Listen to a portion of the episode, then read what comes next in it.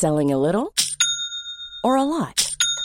Shopify helps you do your thing however you cha-ching. Shopify is the global commerce platform that helps you sell at every stage of your business. From the launch your online shop stage to the first real life store stage, all the way to the did we just hit a million orders stage. Shopify is there to help you grow. Shopify helps you turn browsers into buyers with the internet's best converting checkout. 36% better on average compared to other leading commerce platforms because businesses that grow grow with Shopify. Get a $1 per month trial period at shopify.com/work. shopify.com/work. Hiring for your small business? If you're not looking for professionals on LinkedIn, you're looking in the wrong place. That's like looking for your car keys in a fish tank. LinkedIn helps you hire professionals you can't find anywhere else, even those who aren't actively searching for a new job but might be open to the perfect role. In a given month, over 70% of LinkedIn users don't even visit other leading job sites. So start looking in the right place. With LinkedIn, you can hire professionals like a professional. Post your free job on linkedin.com slash people today. Ars Macabra vous est présenté par Accommodation Chalut. Pour faire vos choix brassicoles parmi plus de 1000 bières différentes, rendez-vous dans l'une de leurs succursales, soit au Grand Marché, Saint-Émile et Beauport.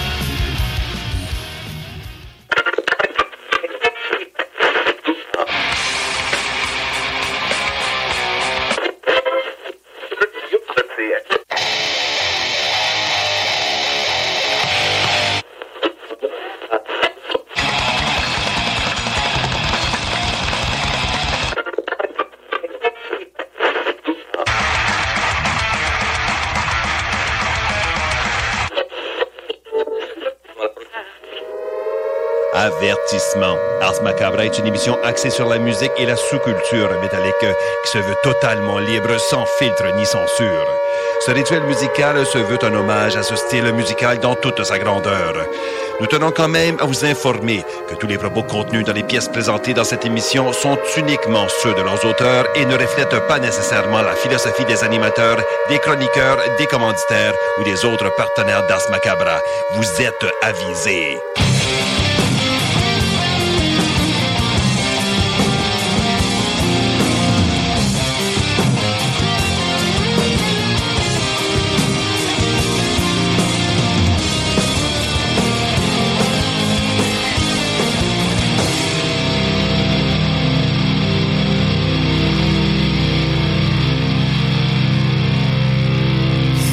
Salut et bienvenue à l'épisode 344 d'Ars Macabre. Vous êtes avec Matraque encore une fois et comme à l'habitude. Non, j'allais dire comme à l'habitude, je suis accompagné de Sarah, mais non, Sarah est pas là ce soir. Je suis accompagné de Stan. Salut, man! Hey, hey, comment ça va? ça va bien. Yes. Et donc, euh, ben, avant d'aller plus loin, je veux saluer les gens qui écoutent depuis CJMD dans la région de Lévis et de Québec. Salutations à ceux qui écoutent depuis CFRED dans le Grand Nord ainsi qu'à ceux qui écoutent depuis CIBL dans la grande région de Montréal. Vous êtes salués, chapeau bien bas. Et donc, je disais, euh, ça n'arrête pas là aujourd'hui, mais c'est ça. Euh, c'est juste un addon comme ça. Là. Il y a une, une de ces euh, minounes qui, est, qui a besoin, qui a besoin qu'on s'occupe. Fait que, euh, bref, euh, on y envoie plein d'énergie positive et euh, elle va être de retour avec nous la semaine prochaine. Et là, ben, c'est ça. En attendant, pour aujourd'hui, c'est Stan qui fait un retour. Euh, Merci à toi d'être dispo d'ailleurs. Ben, merci beaucoup. De toute façon, c'est pas moi qui ai envoyé KGB euh, euh, tasser Sarah. Et là, euh, pour ce qui est du show, en fait, euh, bon, ceux qui sont abonnés au compte Instagram, vous avez passé les choix de bière de Sarah pour la semaine prochaine. Parce que ben, je me reviré de bord, puis euh, ben, c'est ça, je suis allé chez Chaloux, je suis allé nous chercher euh, trois stouts, parce que bon, qui dit c'est moi qui fais la chronique bière, on tombe dans les stouts. Et euh, c'est- c'est tout des... des euh, ces trois bières, j'ai jamais essayé, en fait. Fait que j'ai hâte de partager Moi ça aussi. Connaissant tes, tes palettes, on que- se rejoint pas mal là-dedans. Yes. Donc, euh, un peu plus tard, on vous fera euh, la chronique bière. Et sinon, ben, on va avoir aussi Valérie qui va être là pour la chronique Extremo. Donc, euh, son, son post est déjà fait aussi sur le, le compte Instagram. Si vous voulez voir l'ouvrage dont on va parler.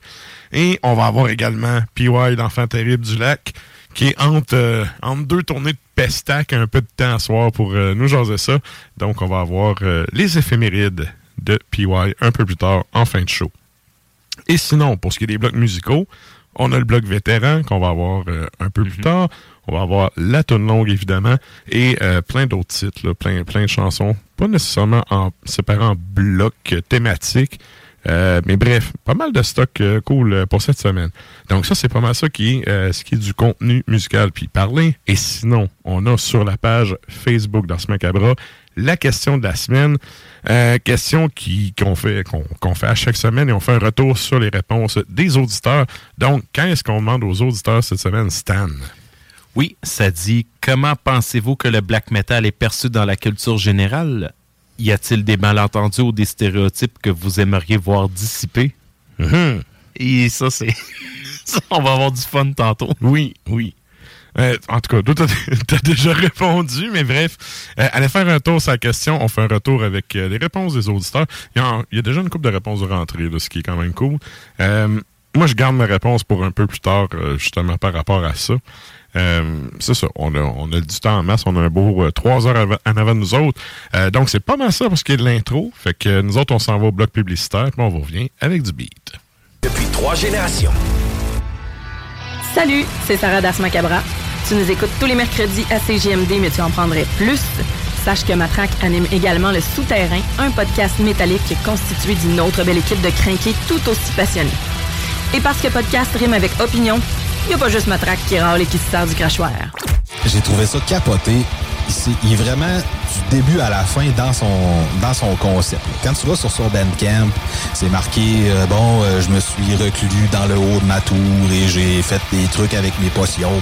Tu vas des, flacons de potions, des bouchons de liège qui s'enlèvent, des petites voix de, de des petites voix de de, de, de, de- pas de d'orc ou de, de gobelins. Tu sais, fait que c'est c'est une, une sortie qui fait extrêmement bien en dedans.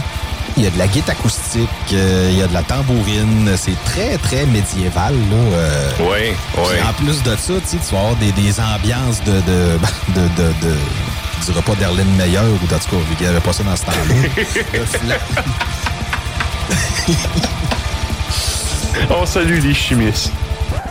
On peut retrouver l'album sur Bandcamp gratis. Tu sais que j'aime ça quand c'est gratis. Le Souterrain, c'est le podcast officiel d'Ars Macabra. Viens faire un tour sur les pages Facebook et Instagram ou passe directement par le blog au arsmediaqc.com pour y télécharger les nouveaux épisodes.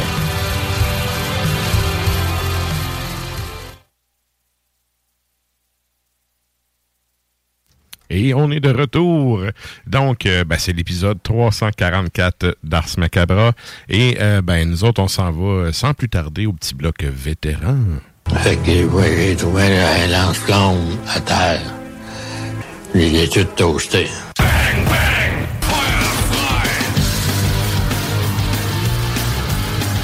Et donc, le bloc vétéran, ben, c'est des bennes qui sont encore là. Des bennes qui existent encore, qui sont encore du stock, mais qui datent euh, de quand même longtemps. Et là, euh, celle-là, c'est sûr, on start le show avec... euh, c'est sûr, sûr que c'est toi qui as mis ça. Hey, c'est sûr, là. Old school comme je suis, rock, super rock comme j'aime. Oui, oui. Oh, on va starter ça super rock, drette là. euh, Quand est-ce qu'on s'en va entendre, Stan? Skid Row, l'album qui ont sorti en 2022 de Gangs Are Here avec un nouveau chanteur qui a un vocal tout aussi bon que Sébastien Bach. La tune c'est World on Fire.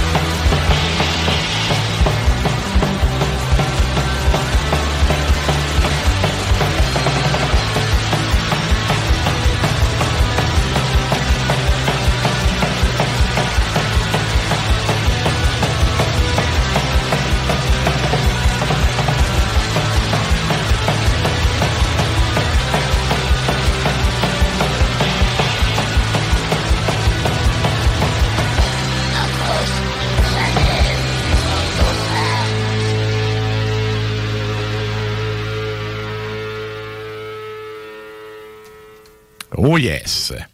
Nice. Et donc, on est de retour en studio. Et là, ben, pour cette semaine, il n'y aura pas de Facebook Live. On revient à la bonne vieille radio, à l'ancienne, juste le son. Mais quand même, c'est le temps d'aller à la chronique bière.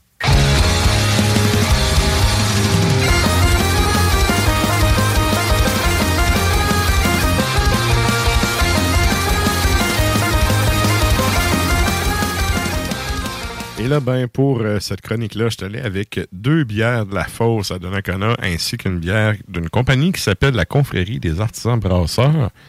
Et on va y aller euh, sans plus tarder avec ce premier choix.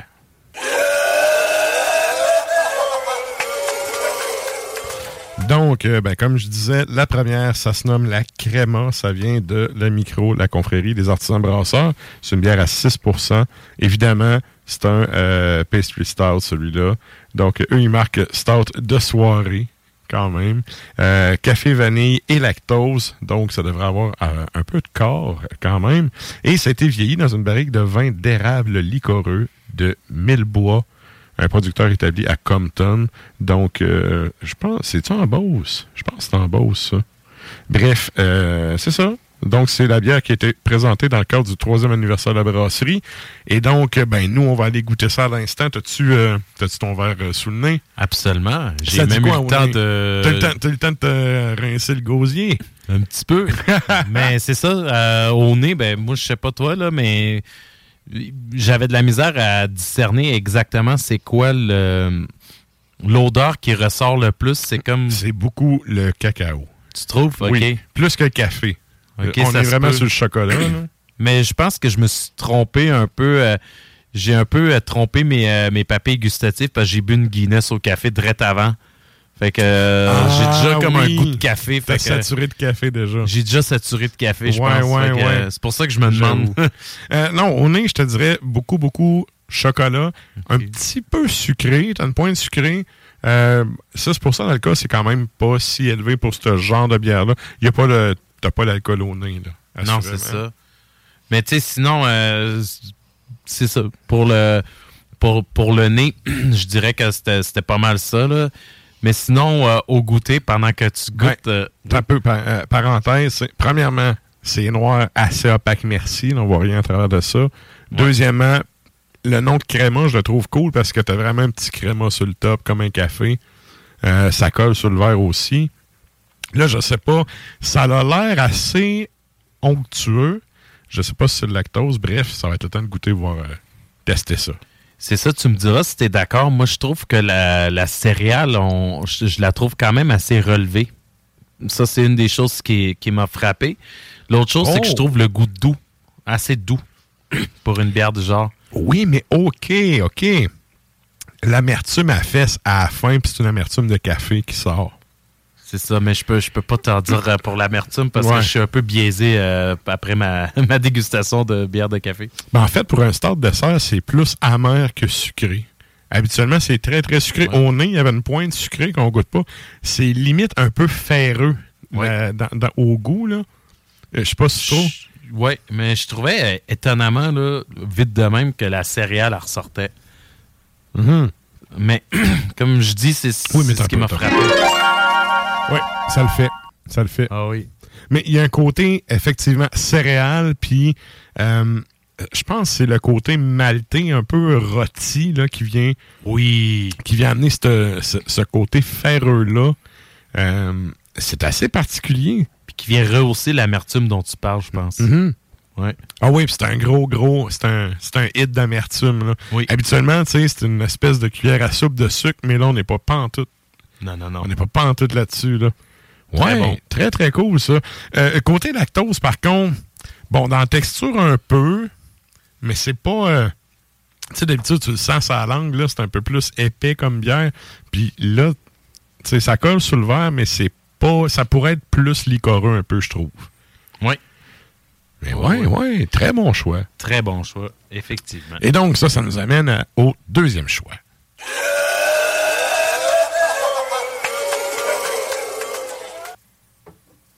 Le deuxième choix, là, des- à, à l'odeur, là, lui, lui, je trouve qu'il perce un peu plus. Là. Vite. Oui, bon, là, celle-là, je suis en train de préparer mes affaires. Oh. C'est la Cap Lauson euh, un stout qui vient de La Fosse. Et donc, euh, qu'est-ce qu'on dit là-dessus? On dit pas grand-chose. Hmm, bon, ça parle de chocolat. Évidemment, on va y aller avec... euh, on va se fier à notre nez. À notre instinct aussi. Oui. Quand on n'a pas euh, d'informations de même.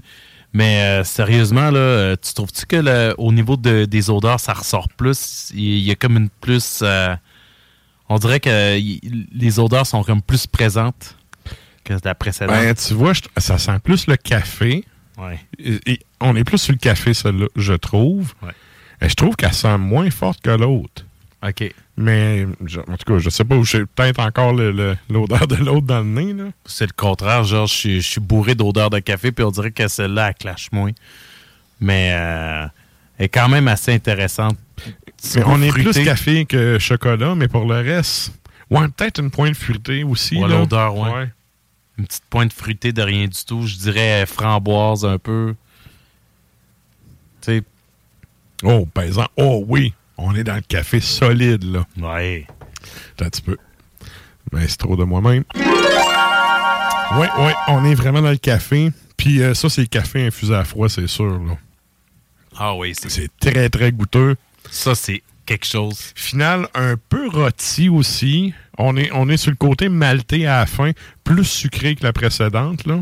Oui, clairement. Puis pas juste euh, sucré. Tu sens-tu un petit peu le, les euh, fruits un peu framboises, un peu. euh, tu sens-tu l'espèce de. Ouais, le côté. euh, ben, en fait, c'est peut-être plus fruits confits. Fruits confits, Fruits oui. confits. Puis là, je viens de voir sa canette, c'est quand même 7,5% Ça, ça goûte pas le, 5 point- le 7,5 On- n'a pas la chaleur d'alcool. En tout cas, du moins là, là je, je vais y aller avec un autre gorgée, mais Non, effectivement. oh, ça, ça peut être très ça. On va être très, très bon produit. Puis, euh, comme c'est ça, comme je dis, petit goût fruité, un petit goût euh, café très présent. Puis, euh, petite affaire de. Mais oui, c'est vrai, un peu côté fruits confits. Mais, Ouais. mais je sais pas, c'est le côté maltais, je pense, qui amène ça. Mais on est définitivement, tu sais, la première c'était chocolat, ça on est vraiment dans le gros, gros café. Là. Ouais. Très, très bon. Oh, bonne oui. amertume, bonne amertume. Celle-là, tu vois, contrairement à l'autre, tantôt on avait un petit, euh, un petit peu de brou- de brou sur le dessus, là, il n'y a absolument plus rien. Là. Ça Ah, a c'est tombé ça. d'un coup. On est dans les vrais desserts. Là. Oui, oui. Et là, ben, en- non, en fait, on s'en va avec le dernier choix, que celle-là, c'est un vrai dessert. Oh.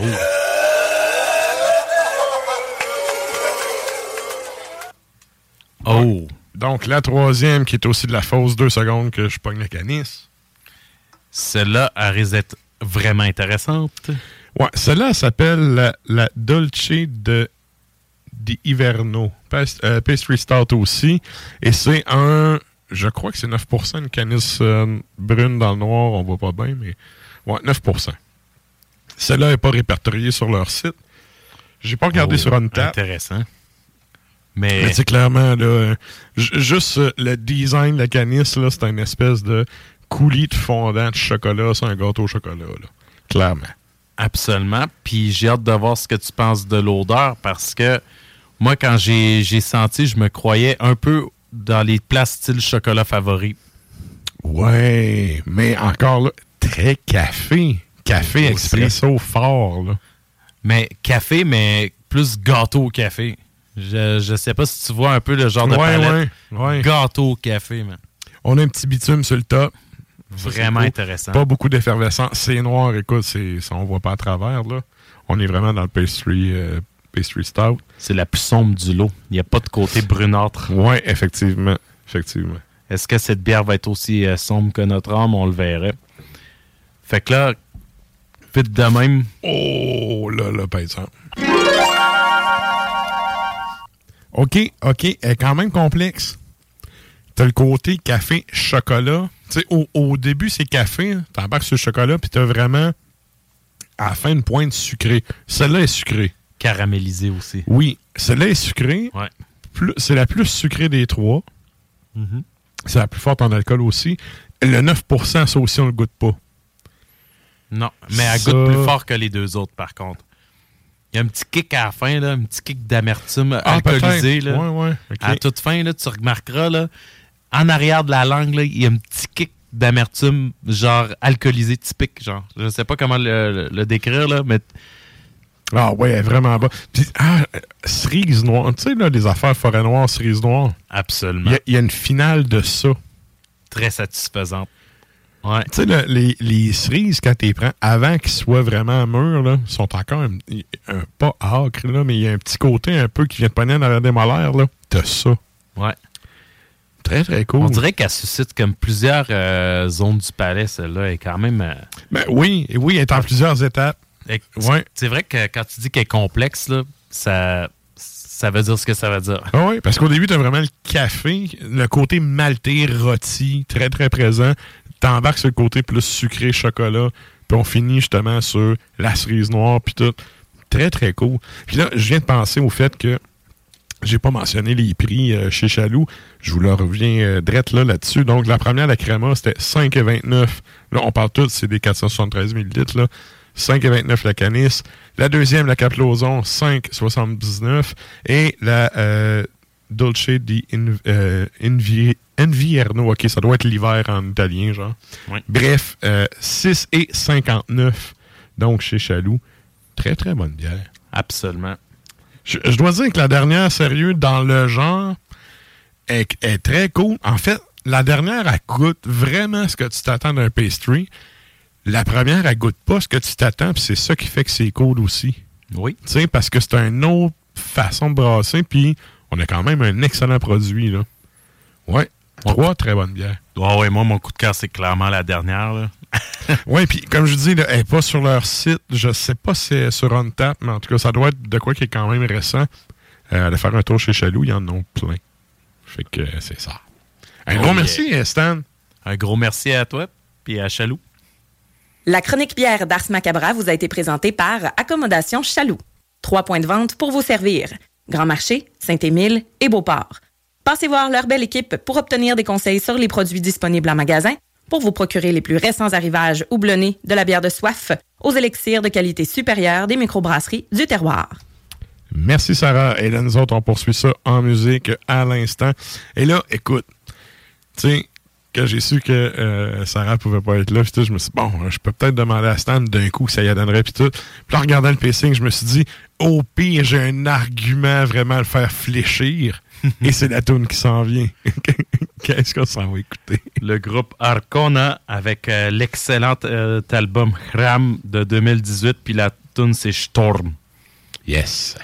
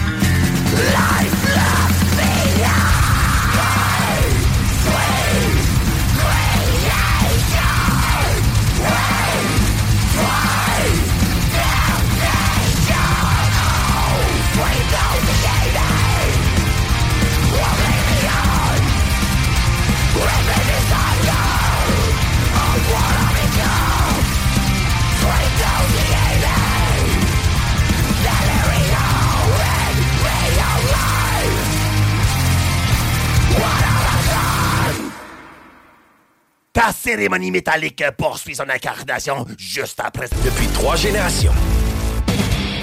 Avertissement. Ars Macabre est une émission axée sur la musique et la sous-culture métallique qui se veut totalement libre, sans filtre ni censure. Je veux vous poser la question de la semaine. Ouais. Oui. Chose que j'allais oublier. Euh, évidemment, la thématique, c'est armes. On vous demande cette semaine sur la page d'Ars Macabra, quelle est votre arme médiévale favorite?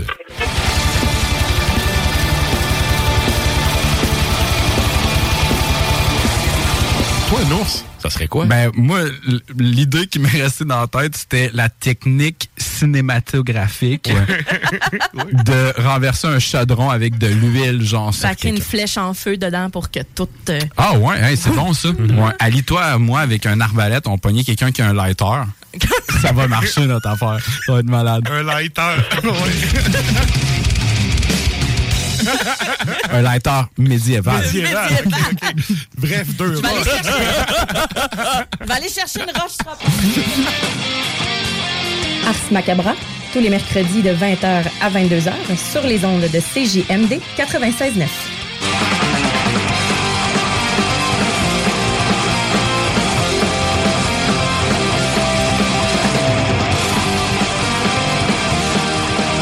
vous êtes toujours à l'écoute d'Ars Macabra, épisode 344. Et là, je vous rappelle qu'on a la page Facebook du show sur laquelle on a la question de la semaine. Et donc, euh, qu'est-ce qu'on demande aux auditeurs cette semaine, Stan? Ben là, cette semaine, euh, très intéressante la question. Comment pensez-vous que le black metal est perçu dans la culture générale? Y a-t-il des malentendus ou des stéréotypes que vous aimeriez voir dissipés? Là, c'est le temps de lâcher votre fou, là. Ouais. Parce que le black metal, on va se le dire, il a beaucoup évolué depuis le temps, ou d'évoluer, dépendamment de quel bord tu Ben, trouves. j'allais dire changer, parce Changer. que je sais pas si on peut dire évoluer ou pas, mais ça a beaucoup changé. c'est ça. mais c'est ça. Je garde mes réflexions pour euh, un peu plus tard là-dessus. Mais on a vraiment hâte de vous lire, là. Fait que Oui. c- C'est le genre de choses que tu peux autant laisser aller ton fou que faire des, des, des réponses. euh, c'est ça. Ouais, puis tu sais, des fois, euh, les, les, les, gens les plus euh, stickés sur leur position, tu sais, des fois, ça peut faire des flamèches. ouais, ben c'est ça qui est drôle aussi. Yes. Parce que c'est un style qui veut, veut pas assez controversé à la base. Oui, en, partant, en partant. Excellent. Donc, allez faire un tour sur la page Facebook d'Ars Macabra. On fait un retour en fin d'émission là-dessus. Eh bien, euh, nous autres, on est rendu, on vient d'entamer 2000. 24. Et là, ben, euh, le temps des fêtes est passé. C'est le temps de revoir des shows, des activités. Et là, ben, on va savoir où est-ce qu'on peut aller dépenser nos dollars loisirs. C'est les shows de la semaine.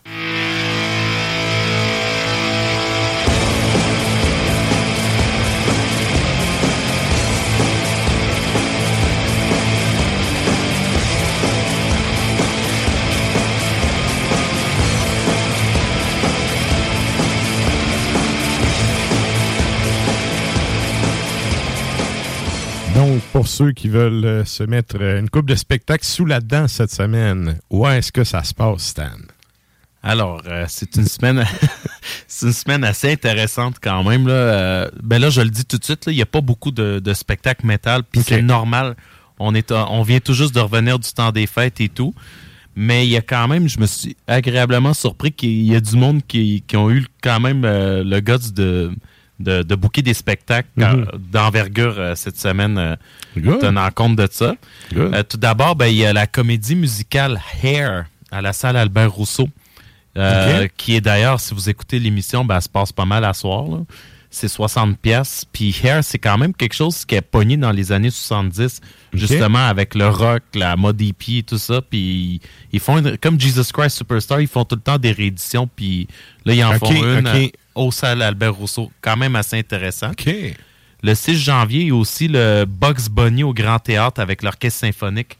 Ça, ça peut être quand même. Ok. Ça, je trouvais ça spécial. Fait que je tenais à en parler, euh, d'où le pourquoi que euh, je rigolais un peu avant, euh, Mhm. avant de commencer. Ils ont fait ça comment? C'est de l'animation pendant, pendant que l'orchestre qui joue? Habituellement, c'est de même que ça se passe. Puis les animations, ils ont évolué beaucoup avec le temps. Là. Fait que Ben, des fois, à l'époque, rien que le Oui. fait que tu avais le joueur de basson, sa seule job, c'est de jouer dans l'orchestre symphonique ou faire euh, un personnage de petit comique qui avance, qui avance euh, tu sais, la pointe des pieds. là. Mhm. C'était sa seule job là, de faire ce son-là. Tu sais, il tapait avec des vrais instruments en, en stream, euh, pas, pas en stream, mais en live pendant qu'il doublait puis tout. Fait que là, dans le fond, c'est un peu ça, une version old school, mais avec l'orchestre au complet. Ouais, puis ça a quand même l'air intéressant. Fait que c'est pour ça que j'aimais ça en parler. là. On salue les joueurs de basson dont c'est le moment de gloire. C'est exactement ça. Vous faites parler de vous autres à radio, ça réarrivera plus avant le prochain millénaire. Exactement. Profitez-en pendant que ça passe. Yes! Et tout ça dans un show de métal. Exact. Et donc? vu qu'il n'y a pas beaucoup de show metal, ben là, je vais, je vais parler d'un hommage à un groupe pop qui a d'ailleurs eu beaucoup de covers dans le monde du métal. Il s'agit de ABBA. Il y a un hommage à ABBA au. Centre d'Or La Chapelle le 6 janvier de 30 Il y a des groupes comme Therion qui ont fait des hommages à ABBA. Tout ça. En général, les Scandinaves sont bien fiers de leur ABBA. là. Ouais, ouais. Puis il y a ouais. même Richie Blackmore à un moment donné qui avait dit en entrevue que c'est son groupe préféré. Fait qu'il y en a une coupe, là, ça attire quand Pour même vrai? une coupe. Oui. Ah, ouais. Ça attire quand même une coupe de rockers, mais plus des boomers, là, tu sais. En plus, eux autres, ils n'ont pas, ils ont pas gagné Eurovision ou une affaire du genre dans le temps. Ça commençait de même, mais c'est parce que les autres, ce qui est drôle, c'est qu'ils sont, oui, ils sont pop, mais ils sont comme à la croisée des chemins. Des fois, ils virent folk, des fois, ils virent rock, des fois, ils virent pop. Fait que c'est pour ça qu'on dirait qu'ils ils vont rejoindre un gros, un gros public. Fait que Ok. sait-on jamais. J'en ai parlé pour euh, ces raisons-là. Parce que j'ai vu des covers d'Enciferum, de ABBA, de Therion, puis parce que Richie Blackmore, c'est son band préféré. Fait qu'il y a c'est quand, même un lien. Oui, ça, c'est quand même particulier. D'ailleurs, le Doom qui a tout sacré ça là, Pasteur, il fait des shows de pagan avec sa femme. Puis, tu sais, le monde ne savent pas que c'est lui. Ah, il est habillé ça- en troubadour. Oui, oui, puis il est, il est low profile, puis tu sais, là, le monde va Ouais, t'es pas pire à tu devrais faire un Ben, toi. Quasiment. Puis, mais il y a quand même, veut, veut pas, il y a une belle vie parce qu'il fait les- la tournée des châteaux en Europe avec sa femme. C'est la Dolce Vita, Ouais. les grosses euh, fiestas. Non, c'est cool. il fait ce qu'il veut, puis il est rendu là. Il est rendu là, sérieux. C'est ça, ça a tiré trop de jus euh, Deep Purple, puis Rainbow, puis tout ça. Ouais. Sinon, il y a Cat Stevens là, qui, qui se produit au Théâtre Petit Champlain le 6 janvier. Ça coûte 40 Pour vrai, là, il y a Ouais. Youssouf Islam lui-même. Ouais, c'est ce que j'ai cru voir. Là. Si quelqu'un, euh, si je dis une niaiserie, on, on va le rattraper, mais j'ai tapé, euh, quand j'ai regardé les événements, je voyais ça. Fait, que c'est c'est quelque chose que à prendre en note. Là. Sinon, il y a de quoi qui peut être intéressant pour les métalleux? Attends un peu, là, je te réserve ça pour la fin. OK. Sinon, il y a la. là, le fourré va nous poigner encore et encore. Sinon, il y a la 16e édition du Turbo, du Turbo Fest du 4 au 7 janvier à l'École de cirque du Québec. C'est 15 ou, 20 ou 25 piastres. Fait que, Et qu'est-ce qui est turbo? Ben, il va y avoir des jongleries, euh, des affaires un peu clownesques. pis tout. OK, OK, c'est l'école de cirque. Exact. OK. Ça, il y en a Ouais. une couple qui s'intéresse aussi à ça. Ben, c'est parce que je savais pas ta réaction, fait que je suis parti à. Ben, en fait, c'est relativement pas si loin de chez nous. Mhm. Puis, euh, ça arrive souvent que quand je vais marcher là, avec le chien, puis tout, tu sais, que je, je tombe euh, sur des, des amuseurs de rue, appelons- appelons-les comme ça. Il y en a des vraiment cool, sérieux. De là à est-ce que moi j'irais voir un événement, c'est pas tant. Imagine juste moi jongler, sais, non. Ah non, mais c'est ça, là. Comme je te Avec dis. des c'est- quilles en feu. mais, mais bref, mais je trouve ça cool pour les kids, par contre. Il attire vraiment. Il y a plein de kids qui sais, à se faire faire des tours de magie pis tout. Oui. Rendu là. Puis là, ben, je te réserve euh, la, la- la- la chose pour la fin. Il y a quand même deux pe- petits shows Montréal, euh, euh, deux petits shows métal à Montréal. Il y en a un qui c'est un hommage à Judas Priest, tu sais, tu on vénère Rob et tout ça. Fait que ça, c'est le 6 janvier au Monte Tu Cristo. vénère Rob? OK. je pourrais pas t'embarquer Non, là-dedans. non, moi je l'aime bien, là, mais tu sais, toi, t'as un, un level de, de commitment vraiment plus euh, dont important. on ne parlera pas en ondes. Non, c'est ça. Parce C'est vraiment un commitment religieux. Oui. Mais ça se passe au Monte Cristo à Montréal, 15 piastres, 6 janvier. Puis sinon, ben, j'ai pensé à toi, je me disais que ça, que ça pourrait t'intéresser. Mais un hommage à, à Pantera puis à Bizkit euh, au Foufoune électrique, 15 ce vendredi. Écoute, c'est sûr que je serais pas là. C'est sûr, sûr. Mais je tenais à t'en informer. Oui. Fait que Ben, ça fait- un hommage à Pantera, vous pouvez payer vraiment un bras puis un rein, là, puis aller au centre Vidéotron en voir un en février. Là. Ouais, moi, ça m'a coûté un rein. Pas un bras, là, mais un rein. Un rein, bon. C'est ça. Pour aller voir un hommage. Ouais, ça va être. Ça va être j'ai quand même qui fait juste la pentatonique mineure en se crachant dessus. Mais j'ai quand même hâte, là. Je pense que mon, mon niveau de débilité est assez élevé pour ça, là. Oui. Peut-être même Voir, barre euh, en rouge. Rex Brown qui fait juste un gros mi. Ah ouais, mais pourquoi pas? Je veux dire, euh, Non, j'en ai pourquoi? tel- Pourquoi? tellement écouté dans ma vie que je vais y aller pareil. Mais je me suis dit que l'hommage, euh, pour ceux qui ça leur tente pas d'aller... euh, C'est quoi pour Lux in Tenebris, là, pour ceux qui vont être à. CGMD le show, il y en a une tonne de Pantera, j'ai pensé à toi quand je l'ai mis. Sûrement en riant. non, mais le pire, là, c'est que j'étais super fan de cette band-là quand j'étais kid. C'est juste que le cirque avec Phil Anselmo, c'est non. c'est non. Les frères Abbott l'ont dit, tu sais. Le premier est mort, le deuxième n'a jamais voulu de faire de show de réunion. Ça vient de s'atteindre. Ben oui, je comprends, mais comme moi, moi, là-dessus, j'ai pas des arguments musicaux, j'ai des arguments économiques. Si l'offre répond à la demande, pourquoi pas? Ouais. Qui a demandé ça, là? À part le, le compte en banque de Phil puis de Rex? Ben, le- quand je dis l'offre répond à la demande, s'il y a du monde, pourquoi Je pas? connais personne qui voulait un retour de Pantera, là. Un centre Vidéotron, au moins au Québec, qui va être plein. Non, non, une fois que tu t'offres la marde sur un plateau d'argent, le monde en demande. Sauf qu'il y a-tu quelqu'un qui a demandé ça? Personne n'a demandé ça. C'est ça, mais tu sais, je veux dire, en même temps, quand tu te le fais offrir, il crée de la demande. Ça, c'est, faut être bon pour créer une demande. oui. Une demande inexistante. Je te dis du jour au lendemain, tu as besoin d'acheter mon Il y en a, qui- ma marde. il y en a que le slogan, c'est qui crée la nouvelle aussi, hein? Oui, mais si ça marche, tant mieux. Si ça marche pas, ben, ils vont essayer autre chose. Ah, bordel. Mais euh, tu peux te contenter de l'hommage euh, à Montréal. Ben, tu vois, je trouve, tu sais, en disant que c'est un show hommage, c'est moins prétentieux que le show de Phil. C'est fait par, euh, je pense, c'est Matt Paré, Extreme Productions, qui le fait. Je m'en doutais un peu quand t'as dit. euh, Limp Bizkit puis à Pantera, ouais.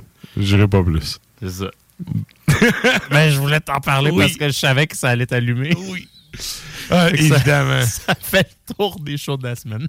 Mais tu sais, ouais, ça fait le tour des shows de la semaine, mais avant qu'on aille avec l'autre tune, en fait, je vais en revenir sur un point. Tu sais, euh, tantôt pendant le bloc musical, tu sais, t'as Stan qui fait Je sais pas, tu sais, qu'est-ce qui se passe, mais euh, en gros, je te résume ça rapidement. En gros, ça veut dire plus je vieillis, plus je m'en calisse. Puis J'étais comme ça, c'est la maturité, Stan. C'est la maturité de t'en crisser des affaires. Ben, que- c'est un peu. Tu choisis tes combats.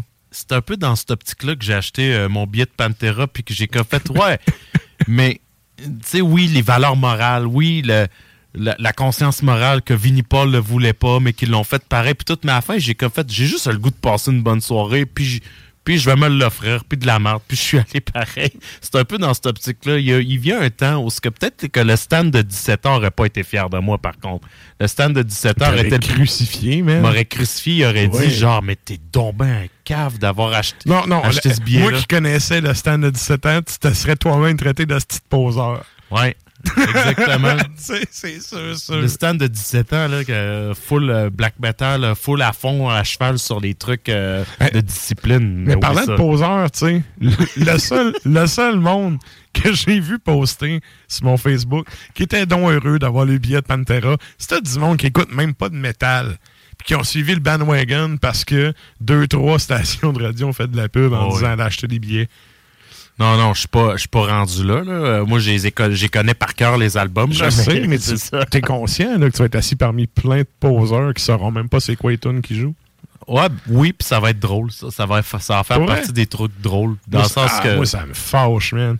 Ben, écoute. Moi, je euh, viens fâcher ces affaires de même. Là. Tu t'en crises pas assez. Ouais, mais c'est. c'est- Ouais. C'est ça. Ah, ça me choque, sérieux. C'est. c'est- Puis pas choqué au sens français, au sens en crise. Mais, tu sais, mais c'est ça. C'est. Mais, c'est ça. Mais je choisis mes batteurs, c'est d'autres choses. C'est ça que je te disais tantôt. Je choisis mes batteurs, Ah c'est oui. d'autres choses. Il y a des affaires le. Là, c'était assis, là. Tu sais, mon parrain est mort, là. J'ai eu un temps des fêtes, euh, so-so, pis tout. Depuis un bout, là, j'étais comme.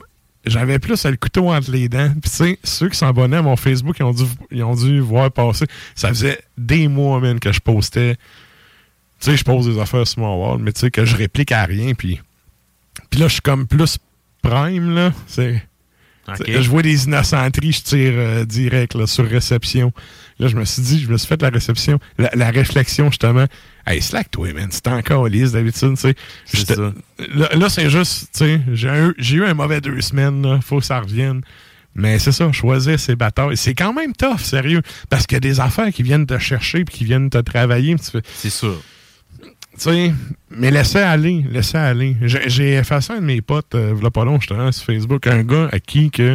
OK. Tu sais, euh, quelqu'un à qui j'ai fait des shows, puis tout le kit, puis que je connais depuis genre 25 ans.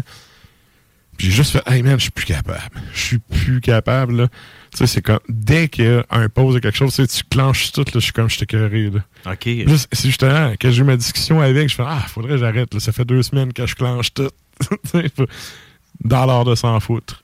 Ouais. Moi, c'est un de mes objectifs de vie, l'art de m'en foutre totalement. Moi, je te dirais que je vais juste moins souvent sur Facebook parce qu'à un moment donné, ça m'a pas fait. C'est une addiction aussi. Parce que, tu sais, surtout des- gens comme toi et moi, on aime s'informer, on aime lire puis tout ça.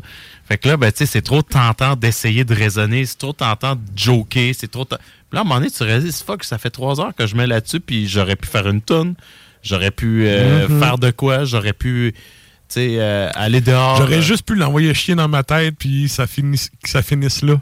Tu sais, C'est ça. Fait que là, je suis rendu à un stade, des fois, je peux ne même pas ouvrir mon Facebook de la journée, puis je pose pas pendant 4 ou 5 jours en ligne, puis je faisais pas ça avant. Avant, c'était un post aux 3 heures. là. Ouais, ouais. Mais moi, je sais pas si je là, genre, peut-être 4-5 jours. Là. Hier matin, je me suis levé, là. J'étais grumpy, mais ça, même le café, ça n'a rien fait, là. Là, je voyais plein d'insignifiance, là. J'ai- Hey man, j'ai dû perdre une heure à répondre la merde à du monde. Je fais, ah, allez tout chier, je vais, je vais faire ma vie, là. Fuck off. Mais, mais Ouais, c'est ça, c'est quand même dur parce que ça vient, il y a des affaires qui viennent nous chercher, justement.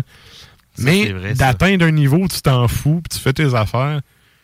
Je pense, la- le vrai fun, tu sais, le vrai bonheur dans la vie, c'est ça, faire des affaires puis t'en foutre de ce a autour. Tu sais, pas de foutre des autres, mais te foutre de, toute, la merde qu'il y a autour, fuck off, tu fais tes affaires puis tu gardes ton cap.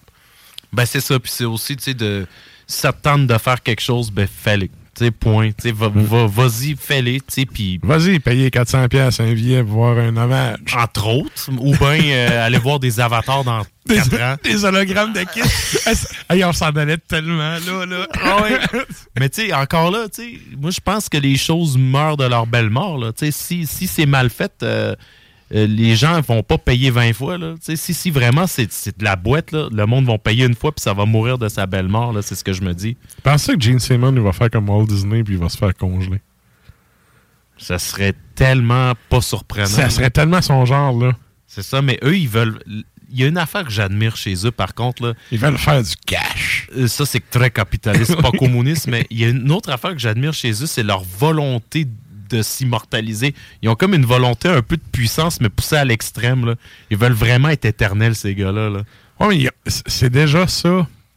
Ah non, c'est Ils ont, assez ils ont pour déjà eux, tellement fait d'albums. tu sais, il- y, a des gens qui meurent par centaines de milliers à chaque jour dans un total anonymat. Là. Ces gars-là, mais qui crèvent, tu sais, toute la planète va savoir qu'ils sont morts. Là. Absolument, mais c'est pas assez. Mais c'est, ouais, c'est pas assez. Ben, ça, c'est l'homme qui en veut toujours plus. Là. C'est juste qu'eux, ils vont le pousser à l'extrême. Eux, ils ont prévu, je pense, c'est quoi, pour euh, je sais pas combien d'années avec les hologrammes. Je pense qu'ils reproduisent toutes les tournées, mais avec les avatars. Fait qu'il va avoir la tournée Hotter Than Hell en 72, 73, mais faite par des hologrammes. Puis là, si tu veux voir la tournée Revenge, ça va être là pareil, mais avec des hologrammes. Tu sais, qui est en 92. En tout cas, ça va être pété, mais tu vois qu'ils vont avoir un autre. Ils viennent de s'ajouter un 50 ans de carrière en plus après leur mort. C'est fou quand même quand tu y penses. Ouais. Si c'est vraiment ça le but de leur avatar, là. Sauf, ouais, sauf que là, ouais, est-ce que, tu sais, Gene Simmons ça fait un peu coq-bloqué. Ça s'appelle la vie, tu sais. Puis les technologies. Tu sais, ton avatar, dans 10 ans, ça vaudra plus de la merde, tes fichiers. Tu sais? Non, mais tu sais, quand ils Je ont. comprends ce que tu veux Tu sais, c'est comme. Euh, v'là pas si long, là. Tu sais, on avait des, des floppy disks, puis c'était la révolution de. Tu pouvais mettre de l'info là-dessus. Après, c'était CD gravé. Après, c'était les disques durs. Là, on est rendu sur les clouds. Il y a- a comme plus rien. Tu un disque dur externe, mais t'as l'air d'un ovni, là, quand t'amènes ça à quelqu'un. C'est vrai, ça. Ton hologramme, dans 10 ans, là, tu vas quand même te faire à regarder comme un vieux dinosaure déjà décomposé.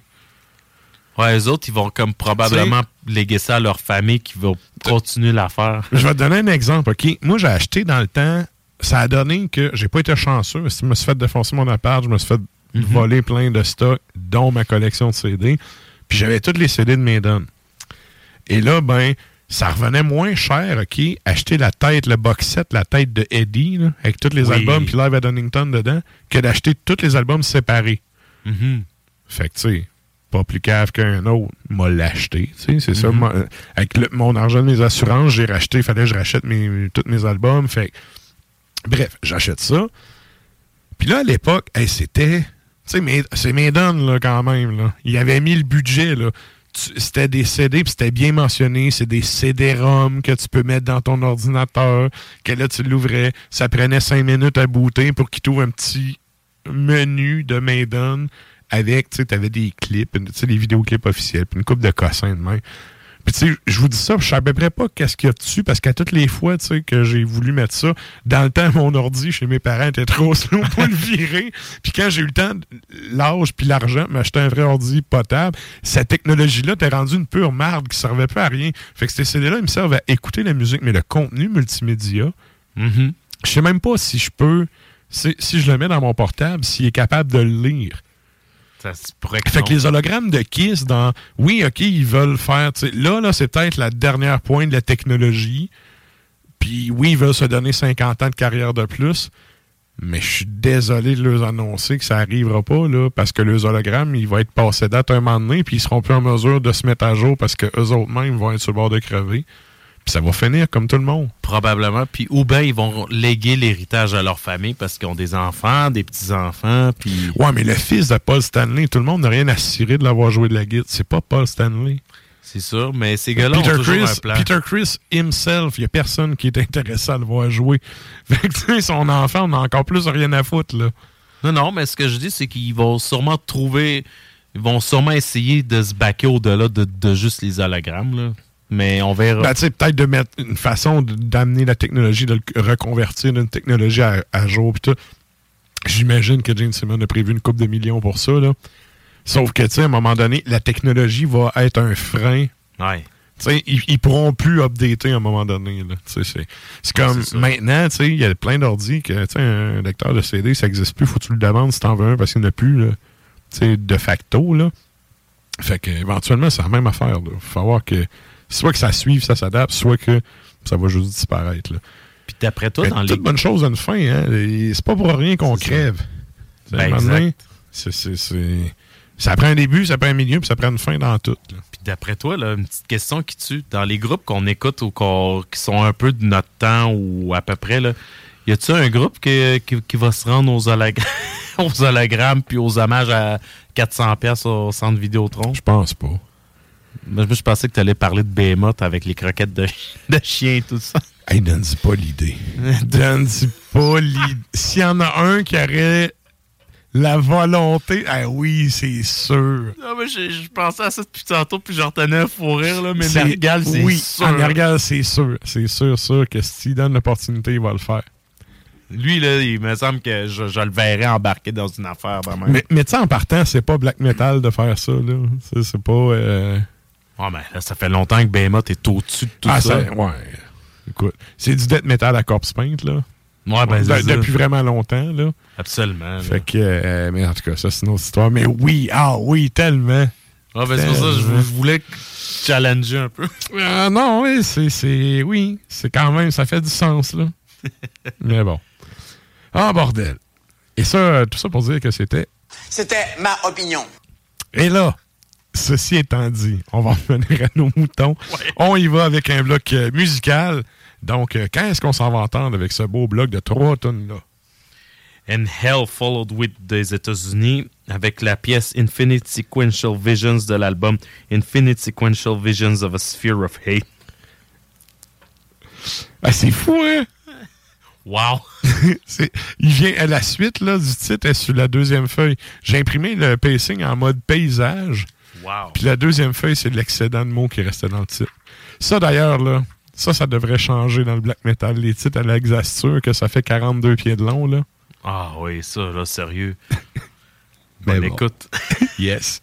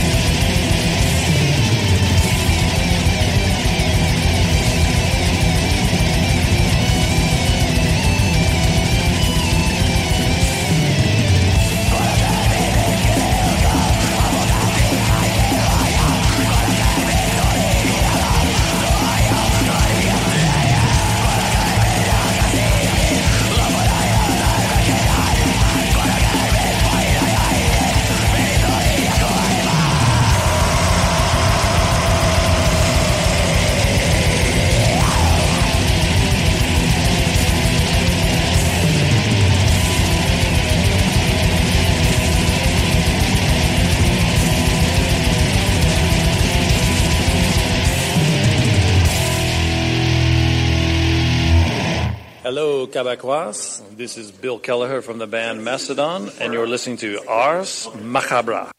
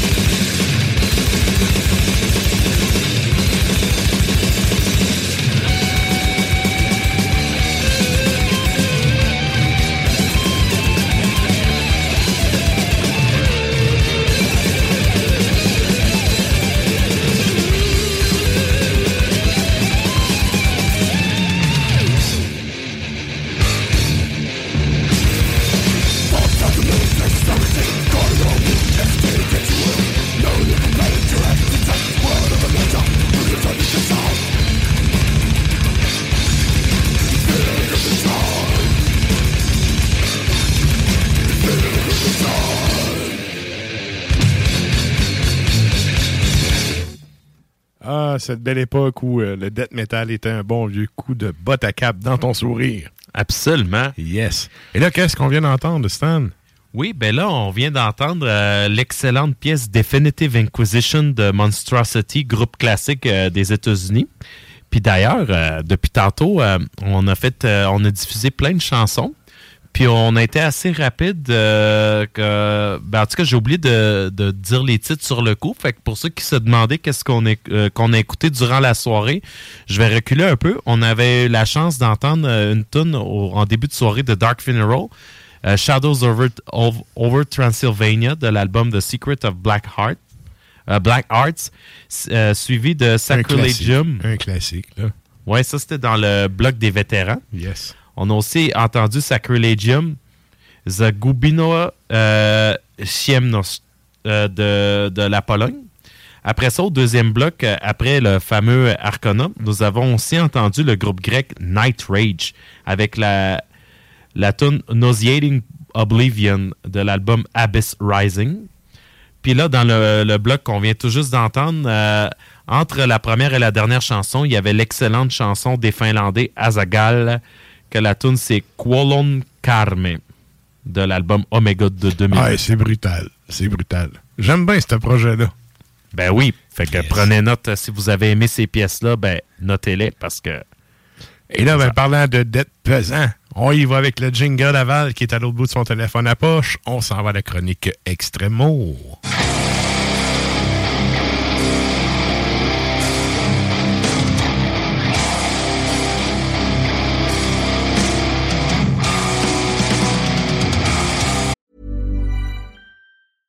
Selling a little or a lot?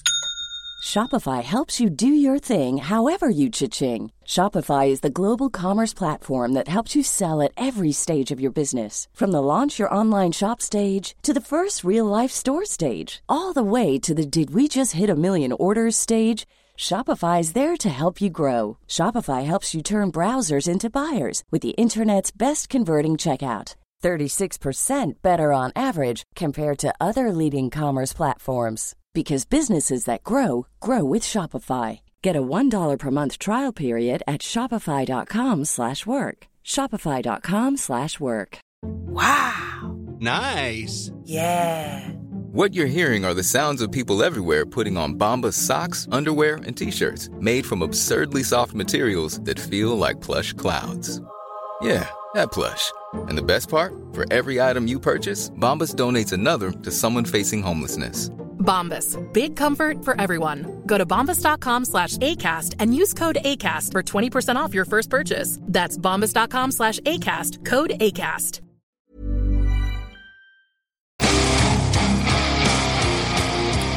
Hey, salut Val, comment ça va?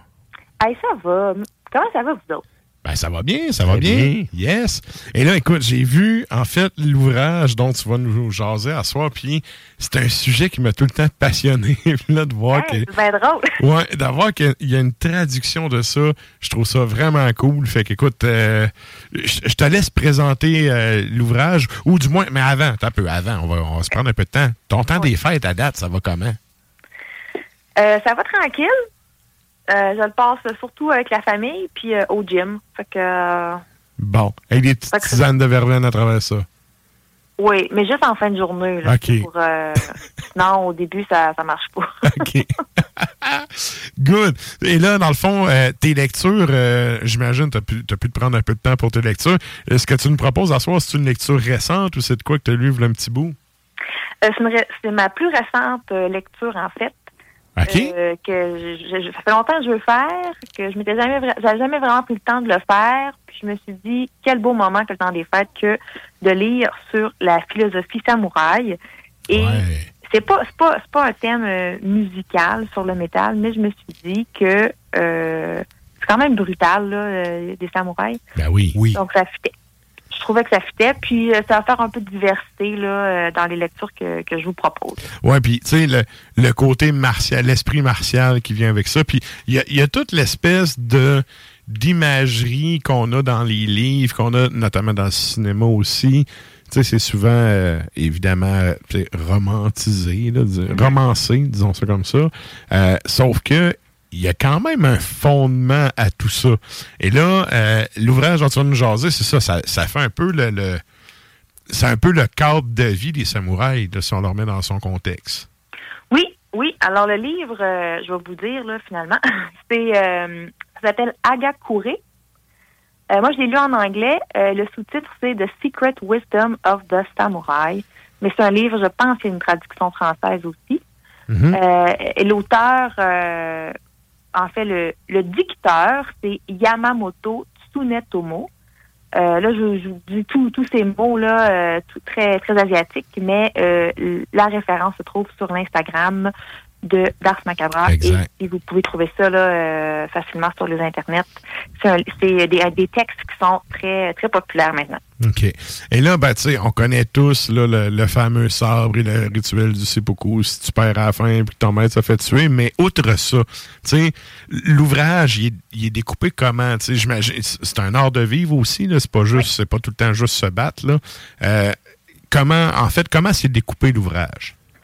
Oui, mais avant, avant de parler de l'ouvrage, je vais vous parler un peu de son histoire. Je pense que ça va, ça va euh, brosser le portrait, puis ça va donner une bonne idée de comment l'ouvrage, en fait, se- se- est, découpé. OK. Euh, L'auteur, euh, Tsunet- euh, Tsunetomo, c'est c'est un samouraï. C'était un samouraï qui a vécu au 17e siècle au Japon. 17, là, début du 18e siècle. OK. Et euh, c'était un, un grand samouraï, euh, dans le sens où c'était le, le, le premier servant de son, de son seigneur, de son maître. OK. Et son, son maître est décédé, donc le- la tête du clan pour lequel il, il- il- il combattait. Et euh, il y a eu des, euh, il y a eu des frictions avec le, le successeur. Et au lieu de, de, de se suicider, parce que c'est ça que la tradition samouraï s'est dit, lorsque ton Mhm. maître euh, meurt, tu dois, tu dois le suivre dans la mort.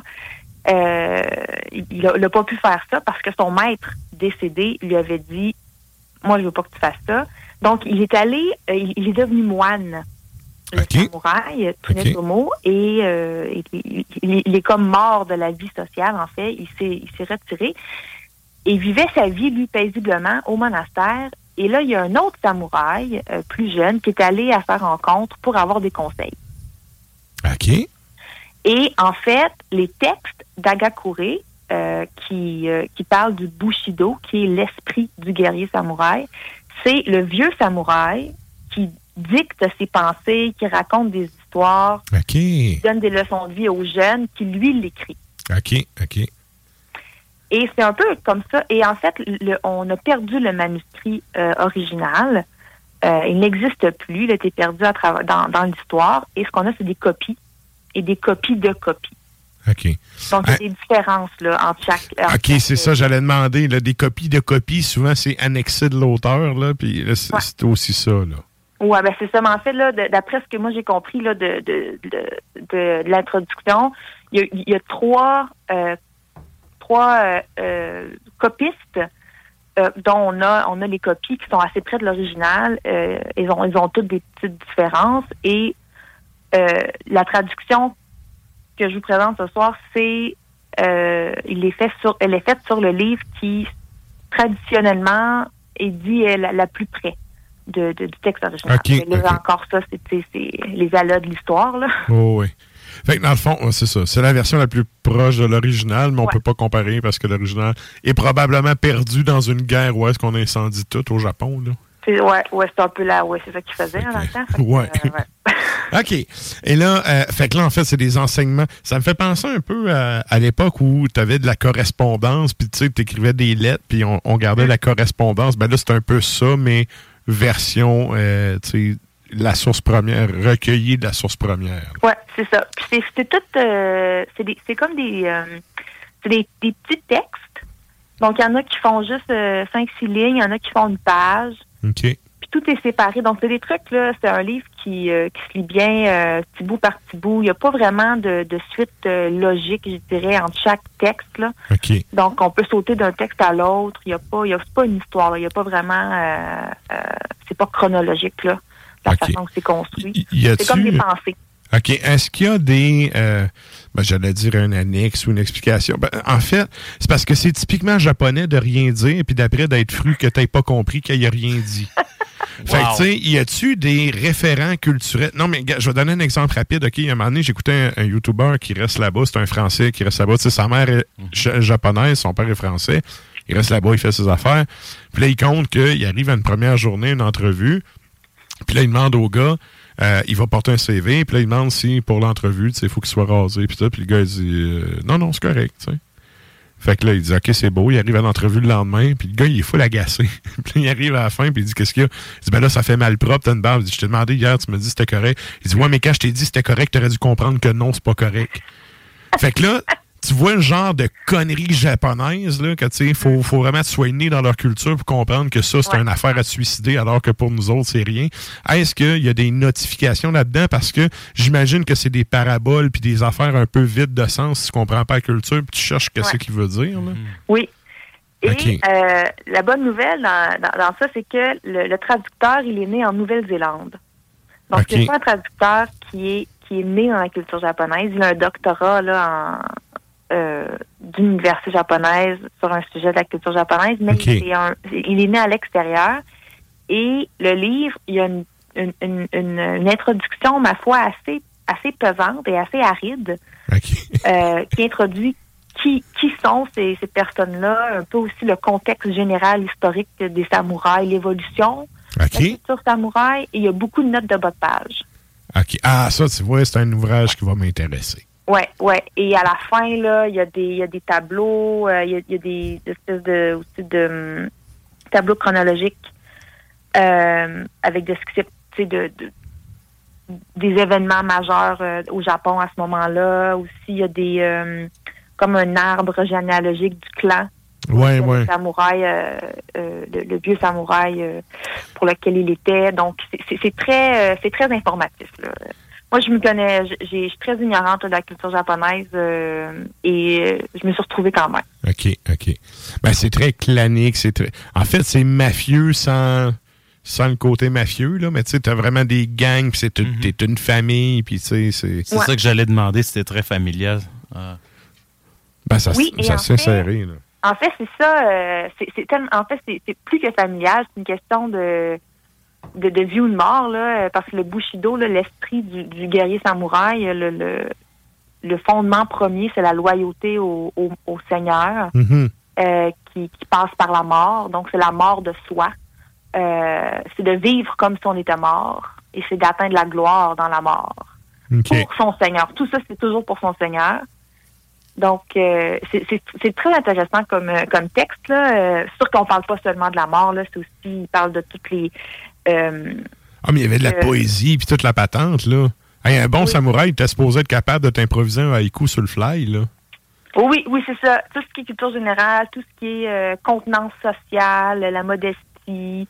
Euh, Te faire dire que t'as une belle barbe. Oui, oui, oui, non, mais c'est il y, a- il y a beaucoup de, de- beaucoup de segments qui parlent de l'importance de l'apparence, l'importance Mhm. de contrôler ses émotions, contrôler euh, son sa consommation d'alcool, Mhm. euh, contrôler ses mots. Euh, donc c'est tout un code dans lequel c'est ça, j'allais dire, c'est très codifié comme société. ouais. OK. Ouais, Plus ouais. comme classe, parce qu'il parle vraiment de la classe des samouraïs. Mhm. Et il y a quelque chose, parce qu'en fait, la façon, euh, euh, les, les samouraïs, c'était des guerriers, puis à un moment donné, il n'y a plus de guerre, donc c'était un temps de paix. Puis là, les, Ouais. guerriers- les samouraïs sont devenus un peu comme une classe euh, économique. Ben, tu vois, aux États-Unis, euh, quand il n'y a eu plus de guerre, ils sont devenus des Hells Angels, les soldats. Ah, bon. Ben, c'est vrai, là. C'est, c'est, c'est des, les premiers Hells Angels, là, c'est des soldats qui sont revenus de la guerre. Là, c'était rendu la paix aux États-Unis, il n'y avait plus rien à tabasser. Ils sont partis une gang, là. Ah, tu vois, il n'y a, pas eu de Hells Angels au Japon. Non, non, ben là, écoute, c'est une autre époque. que- c'est ça. c'est- Hein, Est-ce qu'on parle du fameux katana, puis de l'esprit du katana, puis toute la patente qui vient avec l'art de forger un katana dans, dans ça, ou c'est juste... Euh. Ça, c'est le forgeron, puis ça touche pas vraiment au samouraï? Il parle, il parle beaucoup de la supériorité technique. Euh, Ok. Il parle pas vraiment de la façon de, de faire le katana. Mais il y a une espèce, mais il, parle là, de, de la façon dont un, un samouraï doit s'entraîner, euh, à quel point être le meilleur, c'est c'est pas assez. Ouais, ouais, ouais. Donc, euh, mais en fait de, de, de comment dire de création de l'arme, euh, c'est pas c'est pas un sujet qui, est- qui est abordé. euh, OK, OK. Est-ce que... euh, là, tu disais, bon, c'est... La façon c'est amené, c'est des courts textes et tout. C'est un recueil de courts textes, dans le fond. Il n'y a pas de thématique, il n'y a pas de chapitre. Ben, il y a trois livres. Puis ça, j'ai essayé de. Tu sais, c'est- un, un ouvrage dont le texte original a été perdu, donc c'est un peu difficile Ouais, euh, ouais. de, de, de, de voir sa structure originale. Puis même dans l'introduction, c'est quelque chose qui parle beaucoup. Il y a un peu de contradiction des fois. Parce que tu vois, le livre ici, euh, l'ouvrage a trois livres, trois sections. OK. Mais là, tu vas en ligne, puis là, ils disent qu'il y a- il y, a 11 livres dans euh, Agakure. Puis là, donné aussi, dans l'introduction, ils disent qu'il y a 11 livres. Là, comme, mais comment ça que t'en as juste 3? Sont où les autres? Parce qu'on ouais, ouais. existaient, puis ils ont été perdus. Ou qui Euh, ont fusionné des, tu sais, deux, trois livres, puis eux autres, c'est le livre 1, mais c'est comme trois ou quatre anciens livres, là, peut-être? Ouais, c'est ça, ça, j'ai j'ai pas, euh, ou c'est juste moi qui ai peut-être pas vu l'information, là, mais j'ai pas, j'ai pas compris exactement, là, euh, euh, mais, mais c'est pas des chapitres thématiques. Moi, j'ai j'ai Ok. pas de chapitres thématiques vraiment. J'ai l'impression que c'est juste, Il filait de même sa journée-là, c'est ça son enseignement, tu l'écris, Ouais. ouais, OK. parce que des fois, tu sais, c'est un peu, euh, c'est un peu hasardeux, là. Il y a- tu vas avoir un texte, là, qui va te parler de, du suicide, là, euh, euh, de l'honneur, puis après ça, ils te parlent de ra- comment raser ta barbe, puis après ça, ils te disent comment boire de l'alcool. Puis ça, c'est en Ok. fait d'histoire, là, d'histoire que le, le, le vieux samouraï a vécu, là, tu sais. Ah, je me souviens, il y en a un, à un moment donné, là, il avait fait ça. OK. Ah, ça, ça euh, oui, ça m'intéresse. C'est le genre d'ouvrage qui m'intéresse. C'est ça, c'est de la source orale. c'est de En fait, c'est de l'ethnologie pure, là. Oui. Tu as transcrit une source de première main qui te raconte ses souvenirs puis son mode de vie, puis tu sais, Ouais. tu le prends comme il te le livre, puis it. Tu penses pas ce que tu veux après, mais tu le prends comme il te le livre.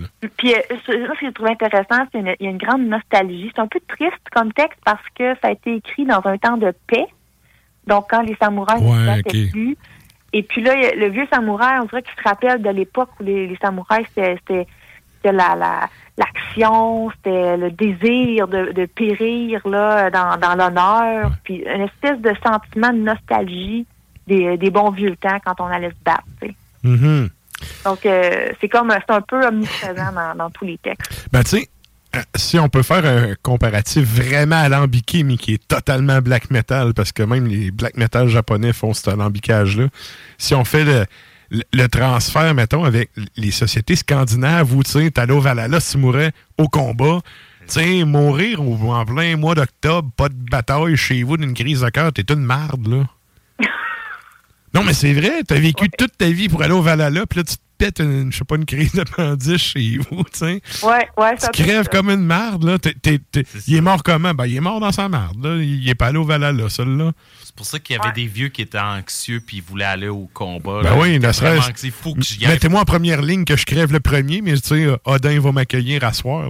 C'est un peu. Les, les samouraïs, il y a un peu de ça aussi. C'est un déshonneur de pas mourir au combat, là. Ben, je pense aussi qu'ils pouvaient tuer leur père. Euh, Les samouraïs, là, le code d'honneur faisait en sorte là, que tu pouvais affronter ton propre père puis le, le- le- le tuer, puis c'était correct. Là. En duel, ça, je- Des affaires de même chez les samouraïs, je Ouais. pense. Ah, ça se peut très bien. Ça se peut très bien. Mais encore là, tu sais, il y a beaucoup de cinéma aussi de, là-dedans, de est-ce que c'est vrai, est-ce que c'est pas vrai? peut, ouais. Mais tu sais, un vieux japonais qui compte ses mémoires, me semble que oui, ça doit être intéressant à lire. Oui, moi j'ai vraiment trouvé ça. euh, à un moment donné, c'est un peu, euh, tu sais, euh, il y a 288 pages, il y a peut-être deux, il y a peut-être 240 pages de, de, de, de texte là, de, de mémoire, je dirais. Et à un moment donné, ça devient un peu redondant, tu sais, dans le sens, euh, tu sais, Ouais. quand même, c'est un vieux samouraï, tu sais, fait qu'il y a des, des journées là qu'il il devait raconter la, la même histoire ou. euh, Ouais, il compte la même bataille, mais de deux, trois angles différents. Ouais. Tu le vois aussi dans le texte. Des fois, il y a des, des, des trucs, là, euh, tu sais, parce que c'était c'était pas. Euh, tu sais, ça, c'est écrit le, c'est le code. C'est un code du samouraï, mais c'est c'est- c'est les mémoires d'un vieux samouraï, dans le fond. Donc, c'est Ouais. quelque chose qui c'est pas une loi qui était écrite ou qui était codifiée. Donc, euh, des fois, il te dit oui, mais t'as pas dit ça avant, tu sais. Il me semble que là, ça se contredit un peu, tu sais. Il faut que. C'est écrit, bon, tu peux te garocher dans une bataille sans trop y penser, mais en même temps qu'il faut que ta bataille, elle soit honorable. Mais là, si tu te garoches dedans, tu sais pas si c'est honorable, tu sais.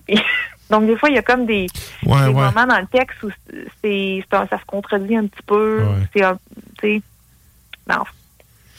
Ouais, mais ça, ouais, c'est un peu la panne. En vieillissant, les souvenirs, des fois, tu sais, il doit y avoir des infirmières en CHSLD de Hey, il me semble que c'est pas de même, je me l'avais compté la dernière fois. Ouais. Tu sais, ça Puis aussi, puis aussi, c'est une traduction, hein. Puis, tu sais, le japonais est une Ouais. langue asiatique d'une famille complètement différente des langues occidentales. Des fois, il y a peut-être des mots qui n'existent pas, qui, Mhm. sont, qui sont ambigus, qui sont pas clairs, ou, tu sais. C'est Ouais, ça. Déjà, une traduction, c'est toujours biaisé. Puis là, tu sais, si on a perdu le document original, puis qu'il y a eu trois, tu sais, deux, trois documents de ça, puis c'est- sûr qu'il y a ça à prendre en compte aussi dans l'analyse.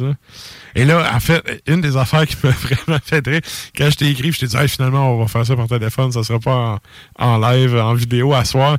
Tu me dis, ah, c'est correct, il n'y a, pas vraiment d'image dans le livre. J'ai pas à vous le montrer, il n'y a pas d'image. Fait que, mais bref, mais tu sais, on attendait rien de moins d'un d'un samouraï austère, là, juste du texte.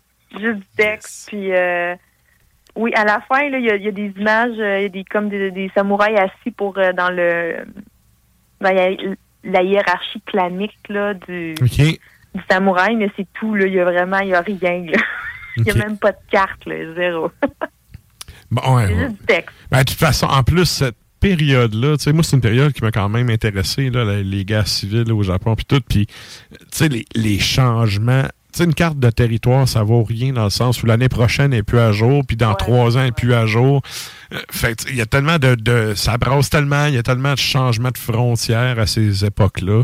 Euh, Il y a une couple de documentaires qui sont quand même cool, là, qui ont été faits, qui sont euh, notamment. Il y en a un sur Netflix qui est quand même intéressant, là. Il Fait s'appelle comment, lui? euh, je pense que c'est autant des samouraïs. Là. Il est en anglais, là, mais tu sais, il est vraiment. C'est c'est quand même cool, c'est bien fait. Puis ça a l'air quand même bien documenté. Il n'y a pas. Il n'y a pas l'air d'avoir tant de fiction là-dedans, mais bon. Rendu là, c'est un documentaire Netflix, là, ça, ça vaut ce que ça vaut. Là.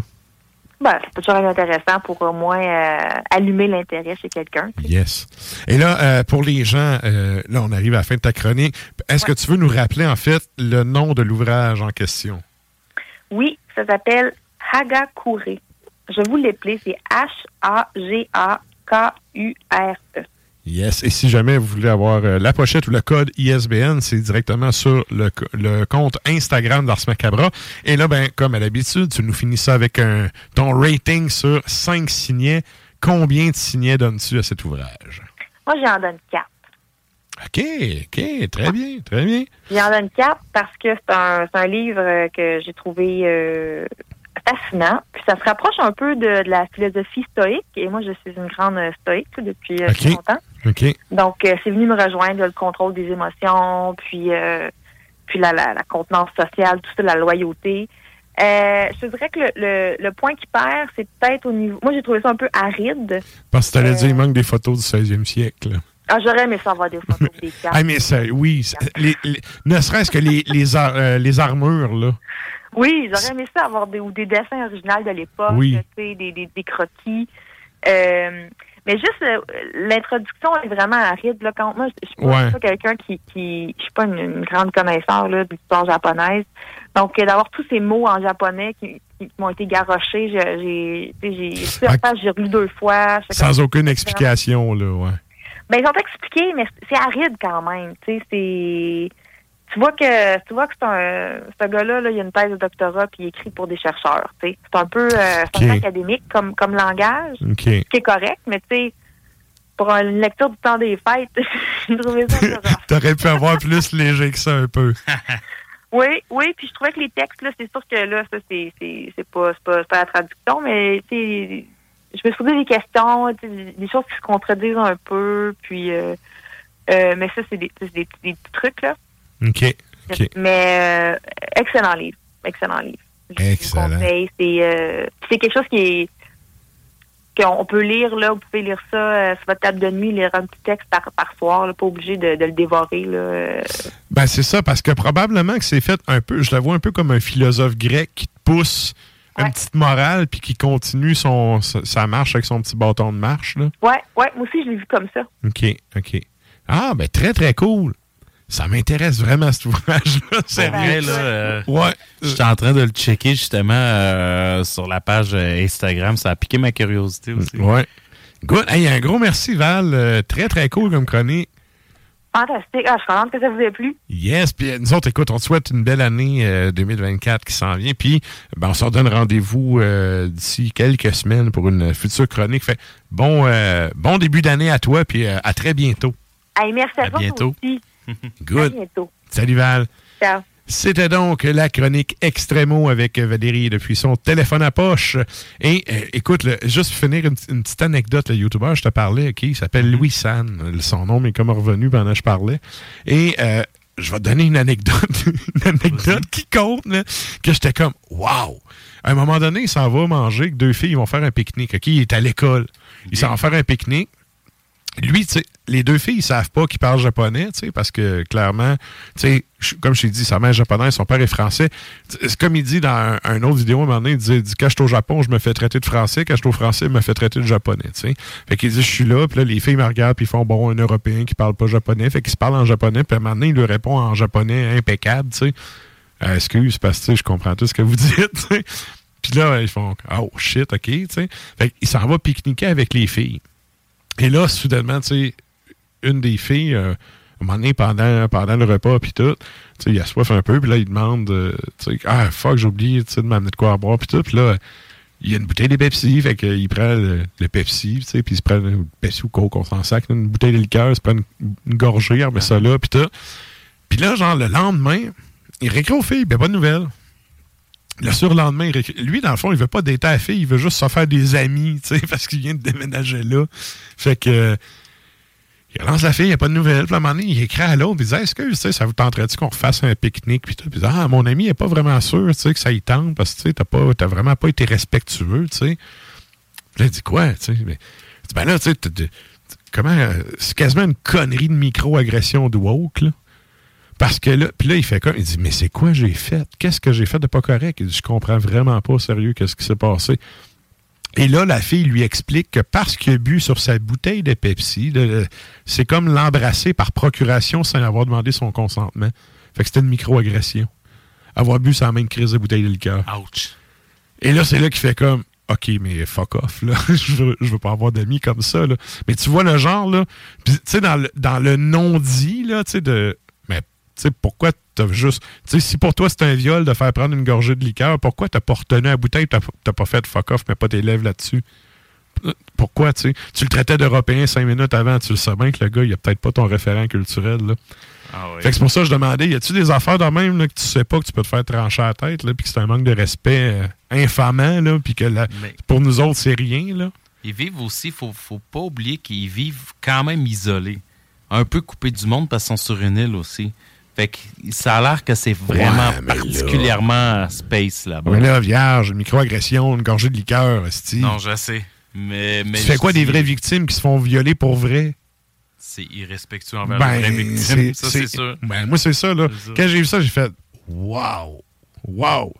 Puis, tu sais, le gars, tu sais, il est lui-même à moitié japonais, vierge de, de- de son héritage génétique. Puis lui-même, il s'est traité comme une marde, là. Tu sais, fait. Non, c'est sûr. Mais ça a l'air particulier. Il en fait plein des vidéos sur les conneries de même du Japon, là. Puis à toutes les fois, je suis comme, ben voyons donc. Il n'est pas tout seul, là. il y en a plein. En fait, il y a une clique de Français qui ont mouvé au Japon, puis qui font, c'est tous des YouTubers, puis ils ont quand même, ils ont comme chacun leur thème. Il y en a une couple que j'aime ça écouter une fois de temps en temps. Et euh, ben, c'est ça. C'est, quand même drôle. T'as des Français ultra sloppy, non disciplinés au Japon. Tu sais, j'imagine tellement la police japonaise tiltée rien qu'à y voir, là, à être heureux de vivre, tu sais, faire leur vie, tu sais, sans le carcan de la, de la culture. Mais bref. Fait que c'est ça, c'était euh, petite parenthèse parce qu'en fait, l'ouvrage dont euh, Val euh, parlait, ça m'a fait. J'ai repensé à ça. J'ai fait, Hey, c'est sûr qu'il y a des non-dits, des morales, des affaires qui sont pas racontées. Puis que, tu sais, faut que tu comprennes. Que si tu viens de là-bas, tu comprends que c'est un outrage, mais que nous, en tant que Québécois ici, ça nous passe 100 pieds par-dessus la tête, on le voit même pas. C'est totalement d'autres choses. Bref, ceci étant dit, où est-ce qu'on est rendu avec tout ça, nous autres? On s'en va en musique. musical. On s'en va en musique. Quand est-ce qu'on s'en va entendre? On va en entendre rien qu'une parce qu'on est un peu en retard.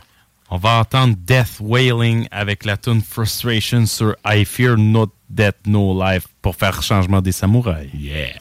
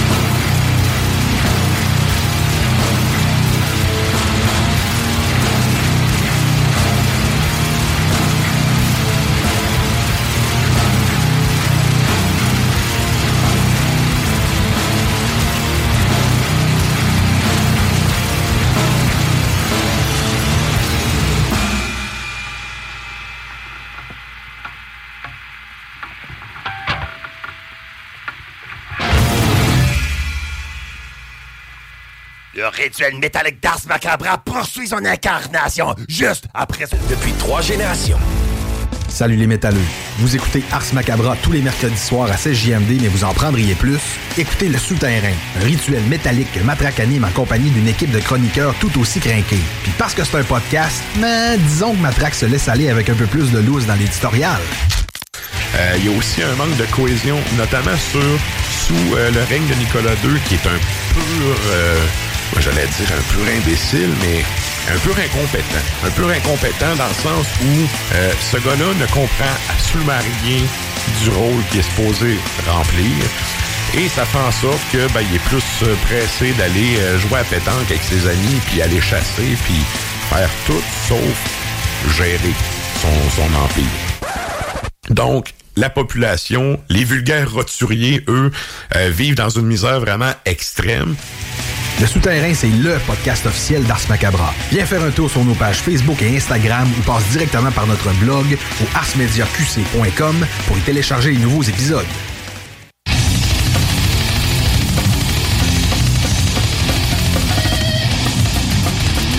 Et vous êtes toujours à l'écoute d'Ars Macabra, épisode 344. Et je vous rappelle qu'on a la page Facebook du show sur laquelle vous pouvez aller répondre à la question de la semaine. Donc, question de la semaine, euh, qu'est-ce qu'on demande aux auditeurs cette semaine? Stan?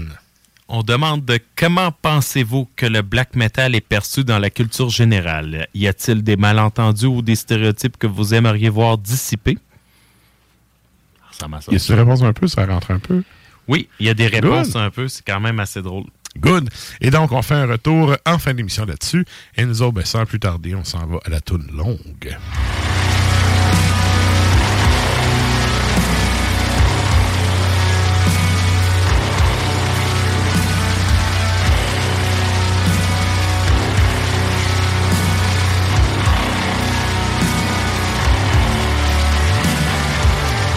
Et pour le segment de la toune longue, on reste dans le Québécois cette semaine avant d'aller parler à l'enfant terrible du lac. Qu'est-ce qu'on s'en va entendre, Stan? Je vais essayer de, de prendre mon souffle parce que c'est quand même un, un long titre. Oui. fait que le groupe s'appelle euh, Turpitude. Euh, L'album s'appelle Une interprétation de la dissolution glaciale en quatre mouvements. Puis là, c'est le mouvement partie 3 courante qu'on va écouter.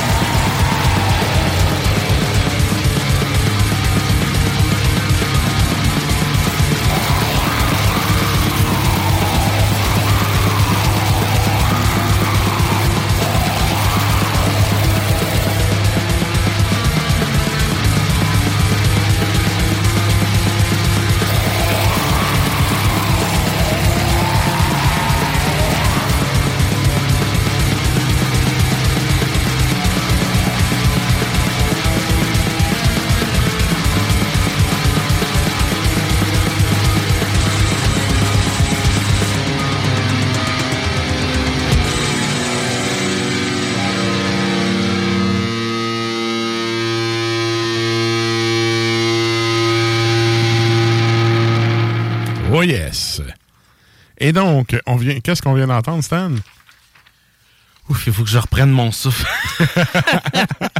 On vient d'entendre Turpitude. L'album s'appelle Une interprétation de la dissolution glaciale en quatre mouvements. On a entendu le troisième mouvement courante. Et après, parce qu'on a entendu une autre tune. Est-ce que c'était euh, Zegren? Oui. Zegren Spectral Incantations, la tune titre de l'album Spectral Incantations. Yes. Et là, d'habitude, ça serait le temps de nous rejoindre en Facebook Live, mais ça va se passer au téléphone ce soir parce qu'on s'en va parler à qui? Ah, tu vois, euh, non, c'était pas tout le bon. Ah oui, je l'ai là. Monsieur Pierre-Yves. Oh yeah!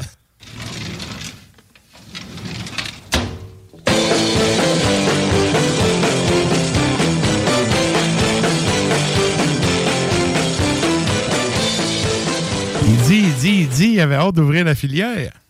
il dit, il dit. J'ai quand même fait le mouvement de bras, même si on n'est pas en Facebook Live, quand même. Yeah! Et donc, euh, comment va ton, ton euh, je sais pas si on peut parler d'un congé des fêtes, mais bon, t'es comme en deux runs de pestac, fait je, je sais pas comment on peut appeler ça, mais comment ça va? Ben, ça va bien. En fait, euh, on est en grosse run de travail. J'ai réussi à, à prendre le 30, 31, premier 2. Fait que je suis en forme, je suis en. Good, good, excellent. Et là, écoute, sans plus tarder, on ouvre la filière avec ton premier fait.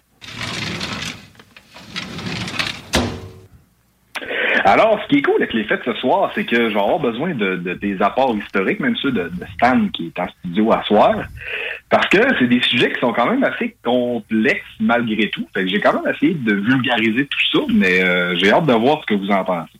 Je vais t'aider à bulgariser, en tout cas. Oh! Oui. Donc, le 3 janvier 1889, Nietzsche s'écroule mentalement. Et là, ce que je veux dire par Nietzsche s'écroule mentalement, c'est que c'est là que sa descente aux enfers a débuté. OK, 1989, du lac Meach, là, tu parles. Non, non, 1889, Friedrich Nietzsche. Nietzsche, OK, OK. Oh, Nietzsche. OK, moi, j'ai compris le lac Meach. Euh, On parle de Nietzsche, là. Ouais. Oui, Donc, OK. À l'âge de 44 ans, euh, semblerait que c'est en voyant un cheval qui se faisait fouetter. Donc lui, il est sur la place publique, je pense à Turin, il voit ça, et là, il capote. Il se garoche sur le cheval, il colle, il dit aux gens de le laisser tranquille. Et là, le monde comprend pas trop pourquoi Nietzsche fait ça. Au départ, on disait qu'il y avait l'hypothèse que c'était une syphilis qui aurait eu des influences sur son déclin cognitif. Mais plus on fouille dans les articles scientifiques et l'histoire, on se rend compte qu'il y a d'autres hypothèses qui sont nées, dont la démence vasculaire. Hein, une démence comme un peu l'Alzheimer, mais qui marche en plateau. On parle aussi d'une démence fronto-temporale, donc une démence qui a euh, beaucoup de liens sur le comportement. À 44 ans? 44 ans, c'était pas vieux, là.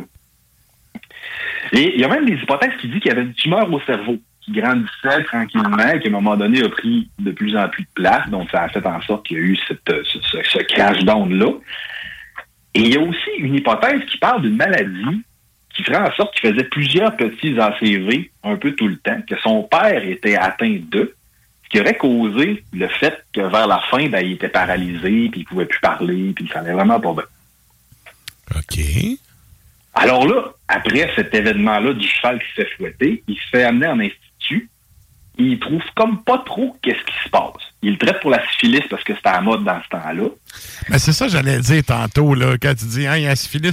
Quand tu veux discréditer un personnage historique, tu dis qu'il y a la syphilis, puis ça vient de s'éteindre. Ben, surtout que euh, Nietzsche était connu pour aller dans des ben, dans des espèces de bordels qu'on appellera, puis que tu sais, il voyait une couple de cousines de temps en temps. Fait que là, les gens comme ça, Ben, écoute, nihiliste de même, je veux dire, t'as pas d'attache, là. ben c'est ça.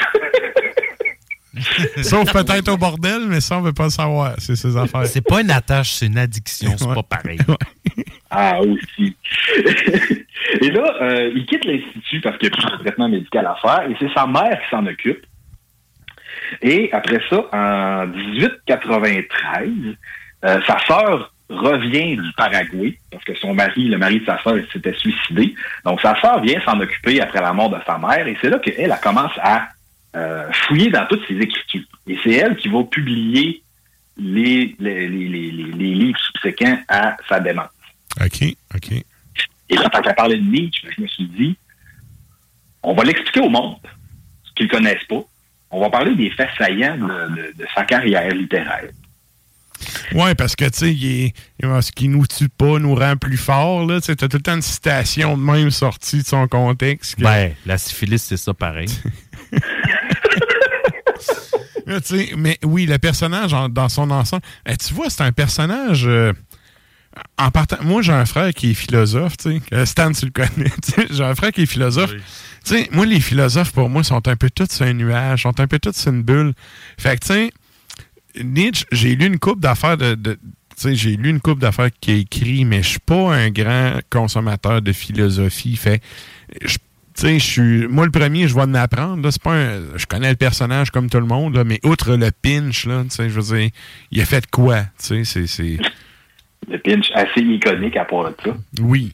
Euh, Ça, ça, ça retenait un petit créma de stout, de pastry stout, là. Tu sais, il n'y en a pas de doute. Ah ouais, lui, il avait du fun, ces bières. Ouais. Ah, lui, c'est un Allemand, fait que c'est sûr qu'il buvait de la pils. oui, entre autres. Donc, euh, le premier fait qui, qui marque la philosophie de Nietzsche, c'est que Nietzsche affirme que Dieu est mort. Le, God- le fameux God is dead. Donc, lui, il croit que les gens de la culture occidentale doivent, doivent s'y faire, puis surpasser ce qu'il appelle la dissolution des fondations traditionnelles comme le christianisme. Donc, lui, il remet en question toutes ces affaires-là. L'affaire de Jésus est venu sur terre, puis Dieu est venu pour le sauver, puis le Fils de Dieu et tout ça. Et une autre affirmation qu'il dit, c'est que chaque personne a le pouvoir sur sa propre vie. Donc, il décrit ça comme étant personne ne peut te construire le pont sur lequel toi et seulement toi dois traverser la rivière de la vie. Ben, ce qui est quand même pas faux, là. Ben, c'est ça, c'est pas faux. Puis, en fait, ça sais, ça, un peu. ça a l'air pisse quand tu dis ça, mais on est tout seul pour mère tout seul. Oui, là, tu n'es que ta mère, mais je veux dire, tu nais tout seul, tu crèves tout seul. C'est ça la vie, là. Ouais, puis ça, ça fit un peu avec, euh, on dira, les, les conventions modernes de t'es le maître de ta propre vie. Toutes les philosophies d'empowerment, de qu'est-ce que tu veux faire, tu vas l'accomplir toi-même sans te fier à tes béquilles puis dire, bah, la vie c'est ça, puis la vie c'est de la merde, moi je contrôle rien. Puis, dans le fond, il assure que qu'est-ce que tu travailles fort pour qui tu deviens, en fait.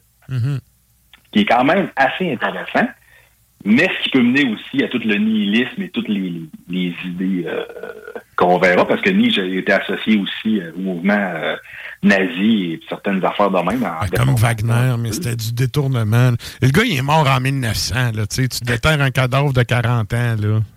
Exactement. Et euh, ben, pour terminer, euh, j'ai quand même lu un peu de Nietzsche dans ma vie, mais les gens euh, pourront associer des fois certains noms de livres à des albums black metal ou même des chansons. Là. Gorgoroth est le- le- un des meilleurs exemples. là. Alors, dans les livres les plus connus de Nietzsche, il y a Humain, trop humain, Le gai savoir, son masterpiece Ainsi parlait Zarathustra, Par-delà le bien et le mal, euh, Le crépuscule des idoles, hein, Twilight of the Idols, euh, L'Antéchrist et Ecce Homo, Ouais. son travail le plus reconnu. Ouais. Puis, en fait, ces livres-là sont quasiment sortis tout après sa demande. Parce que je vous disais tantôt que sa sœur ramassait les écrits, puis elle, elle faisait comme son, son script éditeur. Ouais, elle a peut-être monté le livre, pas de la façon que lui, il l'aurait monté. C'est ça. Ben, c'est ça. Puis en même temps, malgré sa démence, il continuait à écrire quand même. Des fois, il se prenait pour Napoléon. Fait que c'était un peu, un peu tout tordu. Puis ce qu'il écrivait avant ça, bon, on le reconnaît pas pour ça. Fait que, le mythe est plus grand que la personne? On se pose la question. Ouais, ben, ouais. Ben, en fait, c'est aussi de la façon, comme tu as dit, là, ça a tellement été récupéré, réutilisé. Euh, tu sais, il y a une image là, qui correspond au dos qui probablement que de son vivant, il aurait peut-être pas été d'accord avec cette image-là aussi. Là. Comme beaucoup de gens, là. Euh, Sauf Gene Sim- Simmons, là, mais qu'il soit mort, ça va faire 200 ans, il va dire Oui, man, je dois faire plein de cash de mon vivant. Vous avez bien compris. mais tu sais, mais tu sais, Wagner, Wagner, c'est sa sœur qui a tout vendu les, les, les droits puis qui a donné les autorisations au système nazi. Là. Tu sais, est-ce que Wagner lui-même aurait dit oui? C'est. En tout cas, c'est. On on le sait pas, il est mort, là. Mais tu sais, c'est. On peut supposer qu'il aurait peut-être pas voulu, là.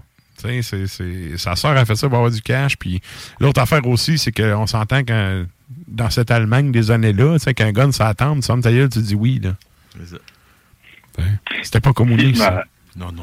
C'était pire. C'était encore pire. Je me rappelle bien de mes lectures, ces deux gars-là se tenaient ensemble aussi. là.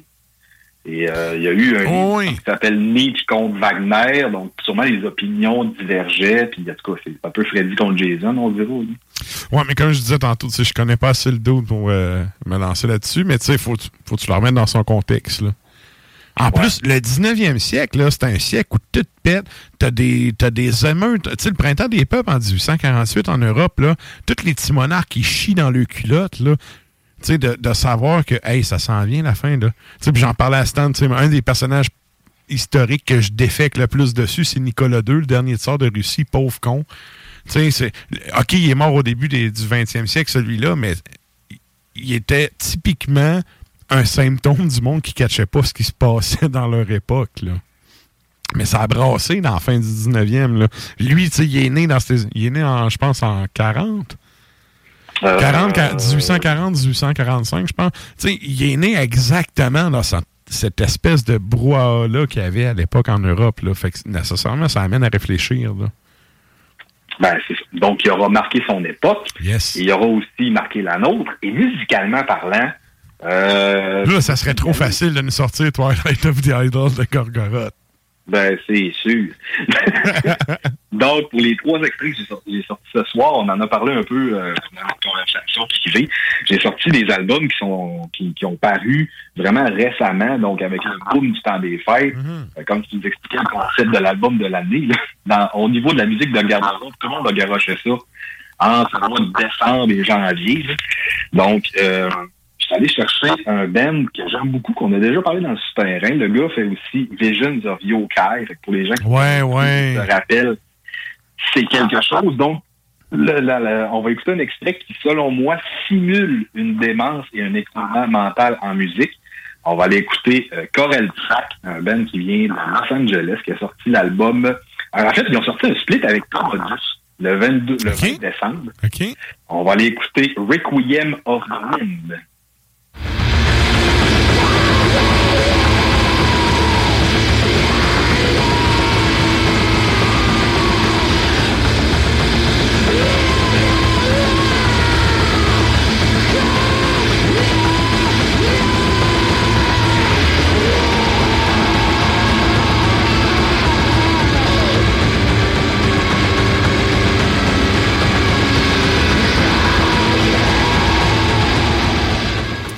Ainsi parlait Zarathustra qui disait.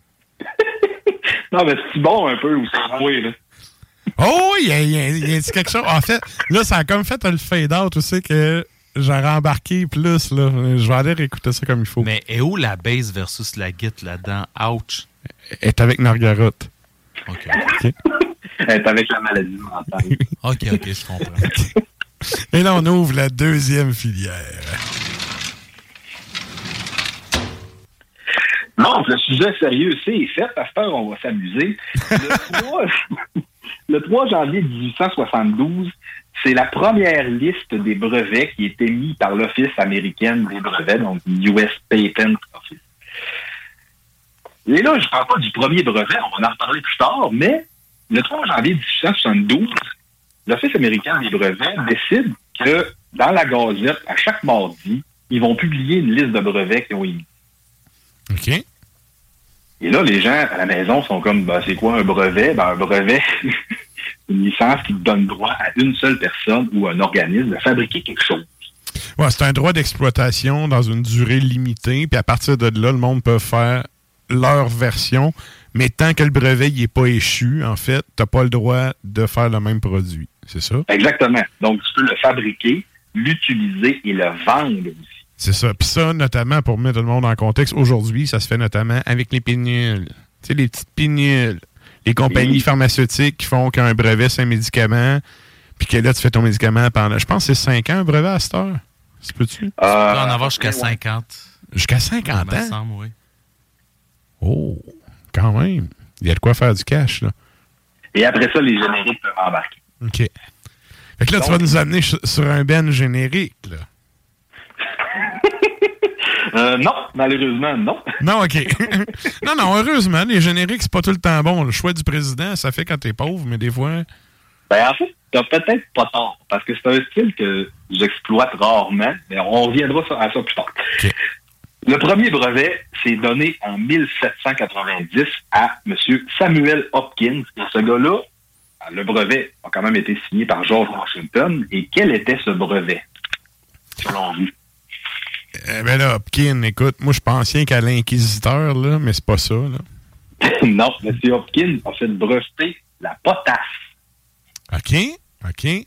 Pour faire quoi? Pour s'en servir dans quoi? pour engraisser ses champs.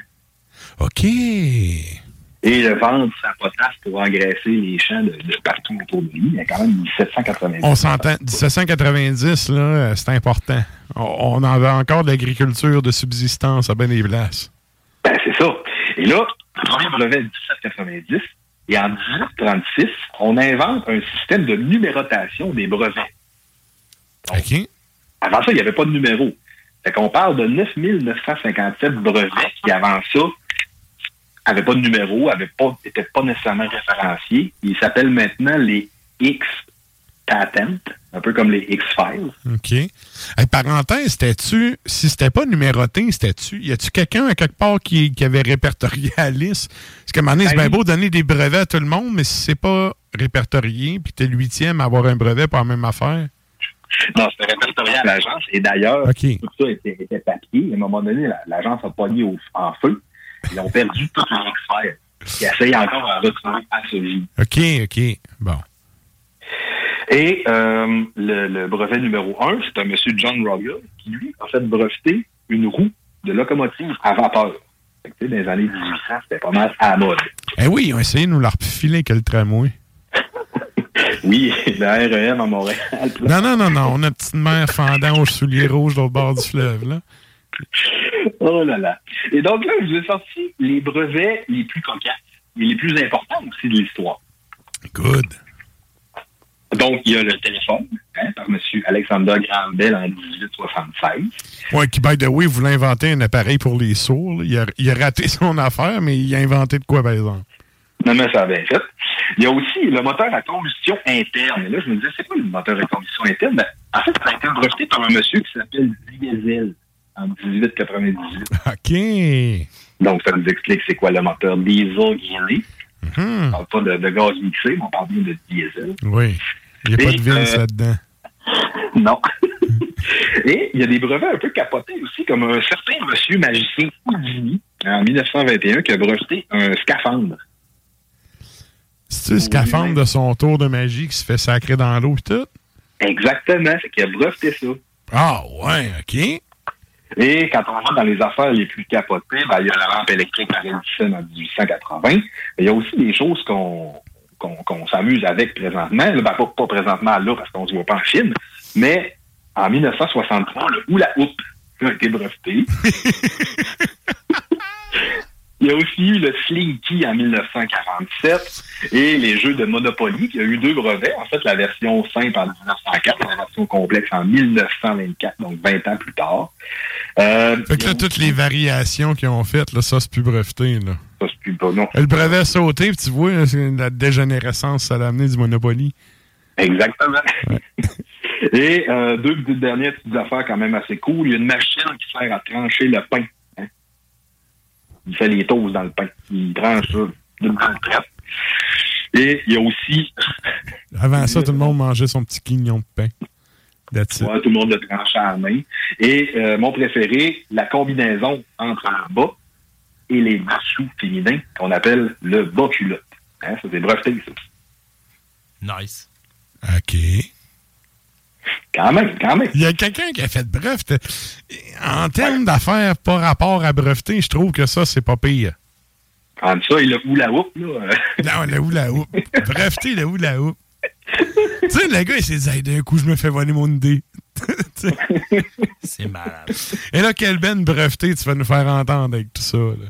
Et là, euh, c'est ça, exactement. En fait, c'est un groupe que j'ai découvert très récemment, qui a sorti un album le 21 décembre. Euh, c'est un groupe de Pagan Black. Donc, c'est un style que j'explore, bah, oui et non. Donc, vous me direz euh, si ça vous plaît et si, selon vous, c'est un groupe générique. On va l'entendre, euh, un groupe d'Islande qui est né en 2008. Et là, je suis pas capable de prononcer le nom. C'est Arstilzis avec la chanson Hermalozaz. Écoute, on s'en va entendre ça. Drala.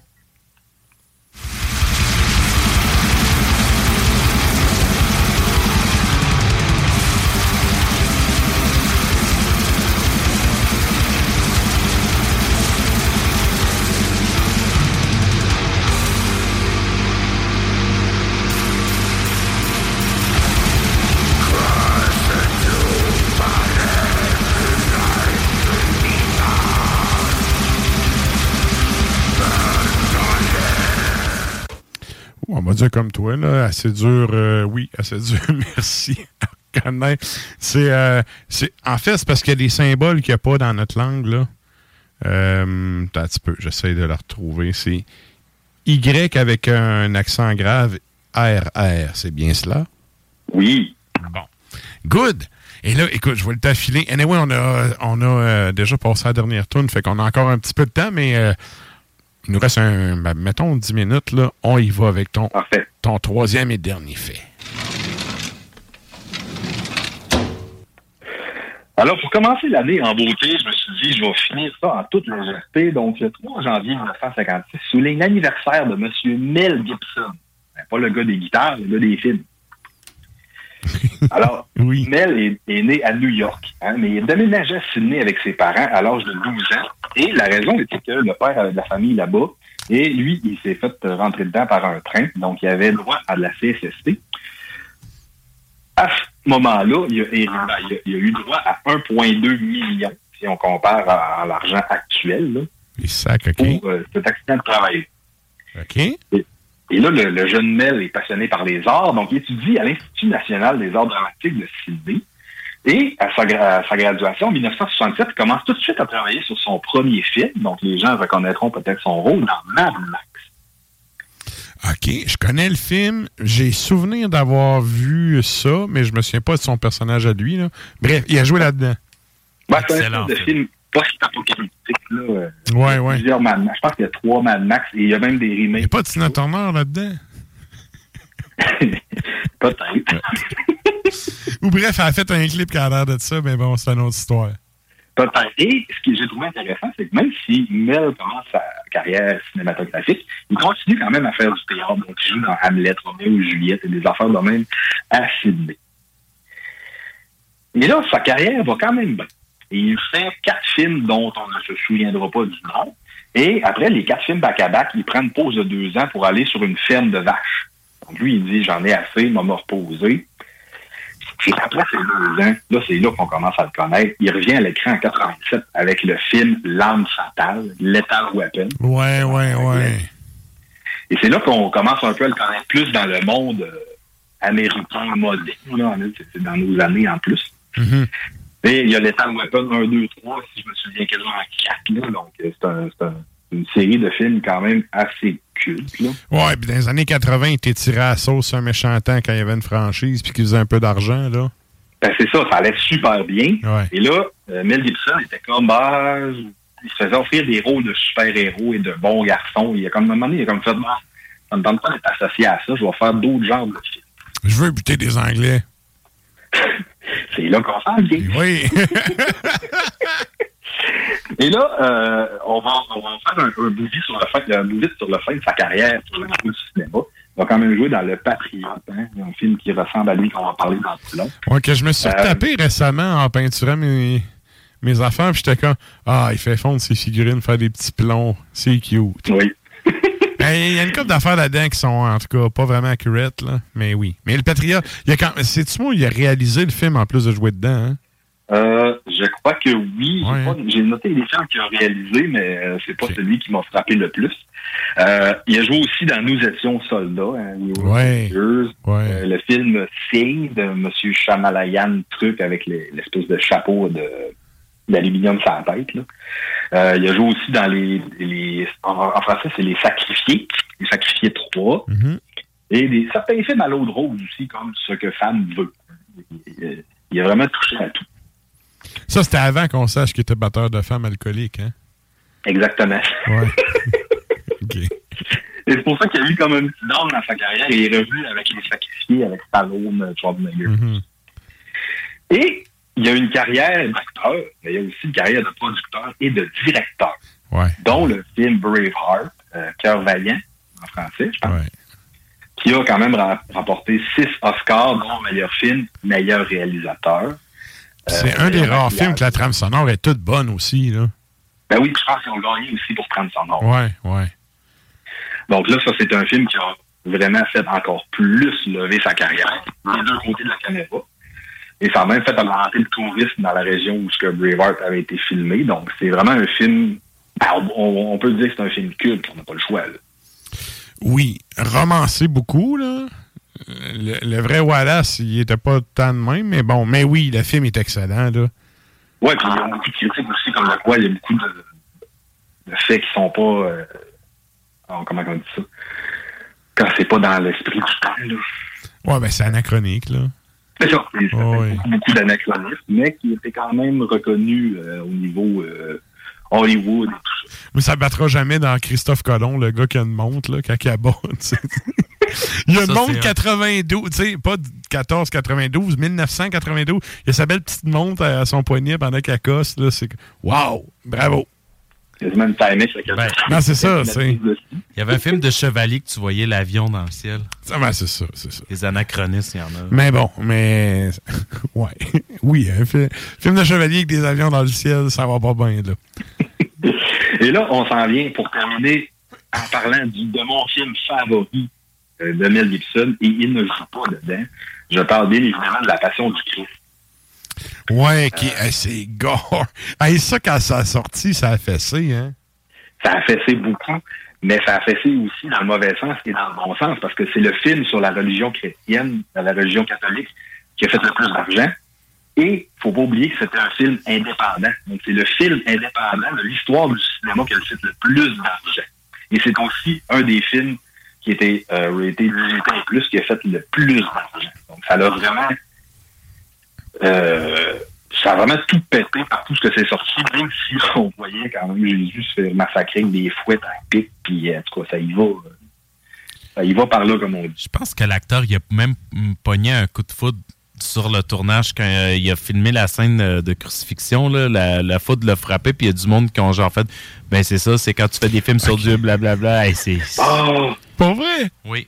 C'est bon. Wow! OK. Ah, moi, je me rappelle que quand je l'ai vu, j'étais comme, aïe, aïe, man, c'est bien violent. Sauf qu'en même temps, tu sais, je veux dire, l'histoire de- du Jésus historique, c'est ça, là. C'est un doute qui se fait battre à mort puis qui se fait crucifier, là, tu sais. C'est comme, il y a l'Église catholique qui ont mis des beaux petits bulbes en, en or autour des têtes du monde pour faire comprendre que, tu sais, il, est- il était lié avec le divin, mais dans la vraie vie, il y a du Seigneur en esti, là. C'est c'est ça, c'est violent, c'est dégueulasse. Tu vois les Romains, les yeux des Romains dans ce film-là, tout est bien fait. Puis en Ouais, puis les Romains. sans parole. C'est ça, puis les Romains, les barbares, là, c'est comme tout ce qui était pas romain, c'était, c'était, tu sais, c'était des sous-races, là. C'est ça, puis tu vois vraiment les, les- le jardin des Oliviers au début, tu vois la tradition de, de- de Judas, tu vois Pierre, tu vois le coq, tu vois. En fait, toutes les, les étapes importantes de la passion, tu les vois là-dedans, c'est super bien imagé. là. Ouais, il faut quand même donner aussi, faut, euh, là-dessus, là, chapeau, il est pas allé chercher un putain de blond aux yeux bleus.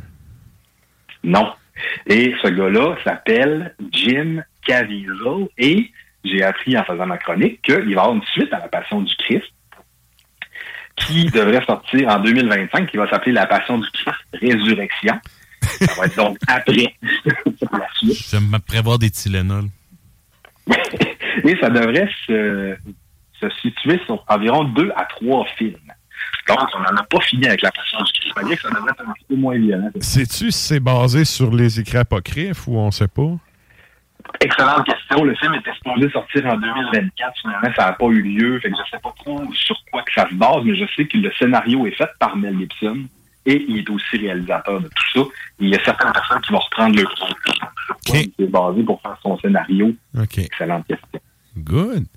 Ben écoute, un énorme merci. Euh, avec tout ça, là, on y va avec ton dernier extrait. Il ne reste pas bien ben de temps. Euh, comment oui. t'as- comment t'as linké ça, puis qu'est-ce qu'on s'en va attendre? En fait, il y a un groupe qui a sorti un album le 31 décembre. C'est un groupe qui a déjà sorti sur euh, Production dans le temps. Et le groupe a sorti l'album le 31 décembre. a dit finalement, moi, je mets un break à tout ça. Je, je drop ça puis je colisse mon camp. Ouais, ouais. Donc, on va aller écouter Ages of Blood. Et là, Stan prend de respiration avec moi. L'album s'appelle Processions Toward the Pantheon of Forgotten Splendor.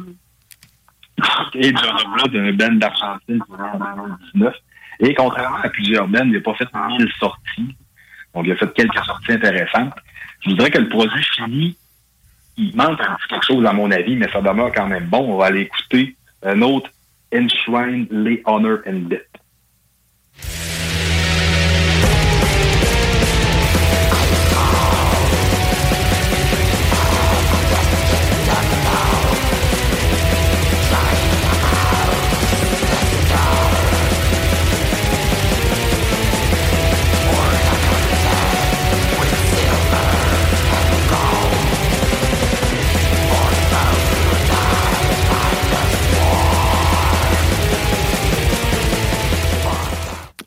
Peu mieux le vocal dans ce mix-là?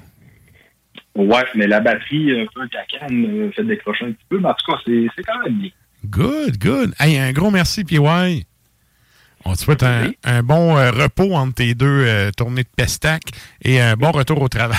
Puis nous autres, on s'en donne des news euh, dans deux semaines. Dans deux semaines. Excellent. Merci, chef. Yeah, yeah. C'était donc Yaya, l'enfant terrible du lac, qui est avec nous pour sa chronique. Et là, écoute, le temps file. On, fait un retour rapide sur les questions de la semaine qu'on pourrait répondre, résumer rapidement, en fait, toutes les réponses de tout le monde. Tout le monde se dit non, il n'y a rien, en fait, qui me gosse là-dessus. Et en gros, le black metal, c'est supposé être une musique, une musique subversive. Fait ça vient c'est vrai, en fait, il y a une espèce de normalisation du black metal qui s'est faite, qui est un peu. euh, ben, tu sais, tant mieux d'un sens, mais d'un autre sens, c'est comme pas supposé. Tu sais, ça a perdu son côté abrasif.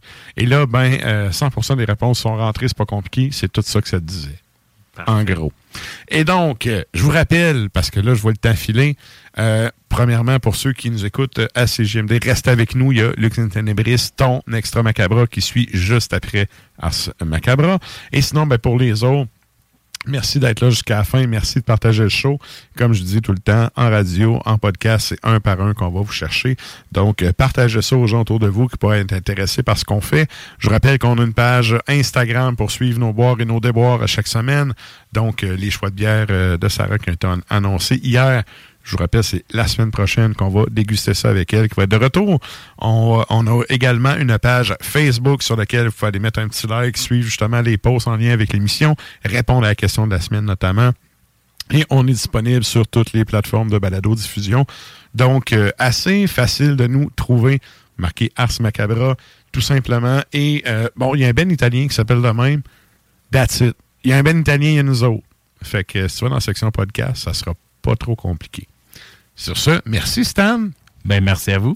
Merci à semaine. toi d'avoir été là. Je te souhaite une belle année. Puis, Ouais, euh, bonne année aussi. Nous autres, merci, merci. Nous autres, on se revoit euh, relativement bientôt parce qu'il y a quand même une chronique du Bloc de l'Est qui va euh, s'en venir en janvier. Chronique où est-ce qu'encore une fois, on va parler d'affaires pas communistes. Et sur ce, je vous souhaite une belle fin de soirée. Pour ceux qui sont avec nous à CGMD, restez là. Lux in Tenebris s'en vient. Pour les autres, on se dit à la semaine prochaine et Sarah sera de retour avec nous. Bye. Turn off the lights.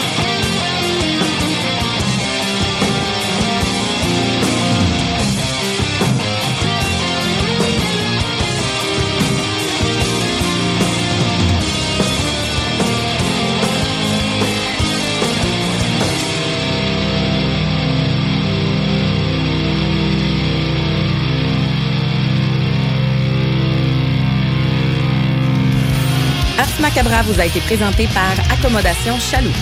Pour faire vos choix brassicoles parmi plus de 1000 bières différentes, rendez-vous dans l'une de leurs succursales, soit au Grand Marché, Saint-Émile et Beauport. Selling a little or a lot? Shopify helps you do your thing however you cha-ching. Shopify is the global commerce platform that helps you sell at every stage of your business. From the launch your online shop stage to the first real life store stage, all the way to the did we just hit a million orders stage. Shopify is there to help you grow. Shopify helps you turn browsers into buyers with the internet's best converting checkout. 36% better on average compared to other leading commerce platforms because businesses that grow grow with Shopify. Get a $1 per month trial period at shopify.com/work. shopify.com/work. Hey, it's Paige DeSorbo from Giggly Squad. High quality fashion without the price tag. Say hello to Quince. I'm snagging high-end essentials like cozy cashmere sweaters, sleek leather jackets, fine jewelry, and so much more. With Quince being 50 to 80% less than similar brands. And they partner with factories that prioritize safe, ethical, and responsible manufacturing. I love that. Luxury quality within reach. Go to quince.com slash style to get free shipping and 365 day returns on your next order. Quince.com slash style.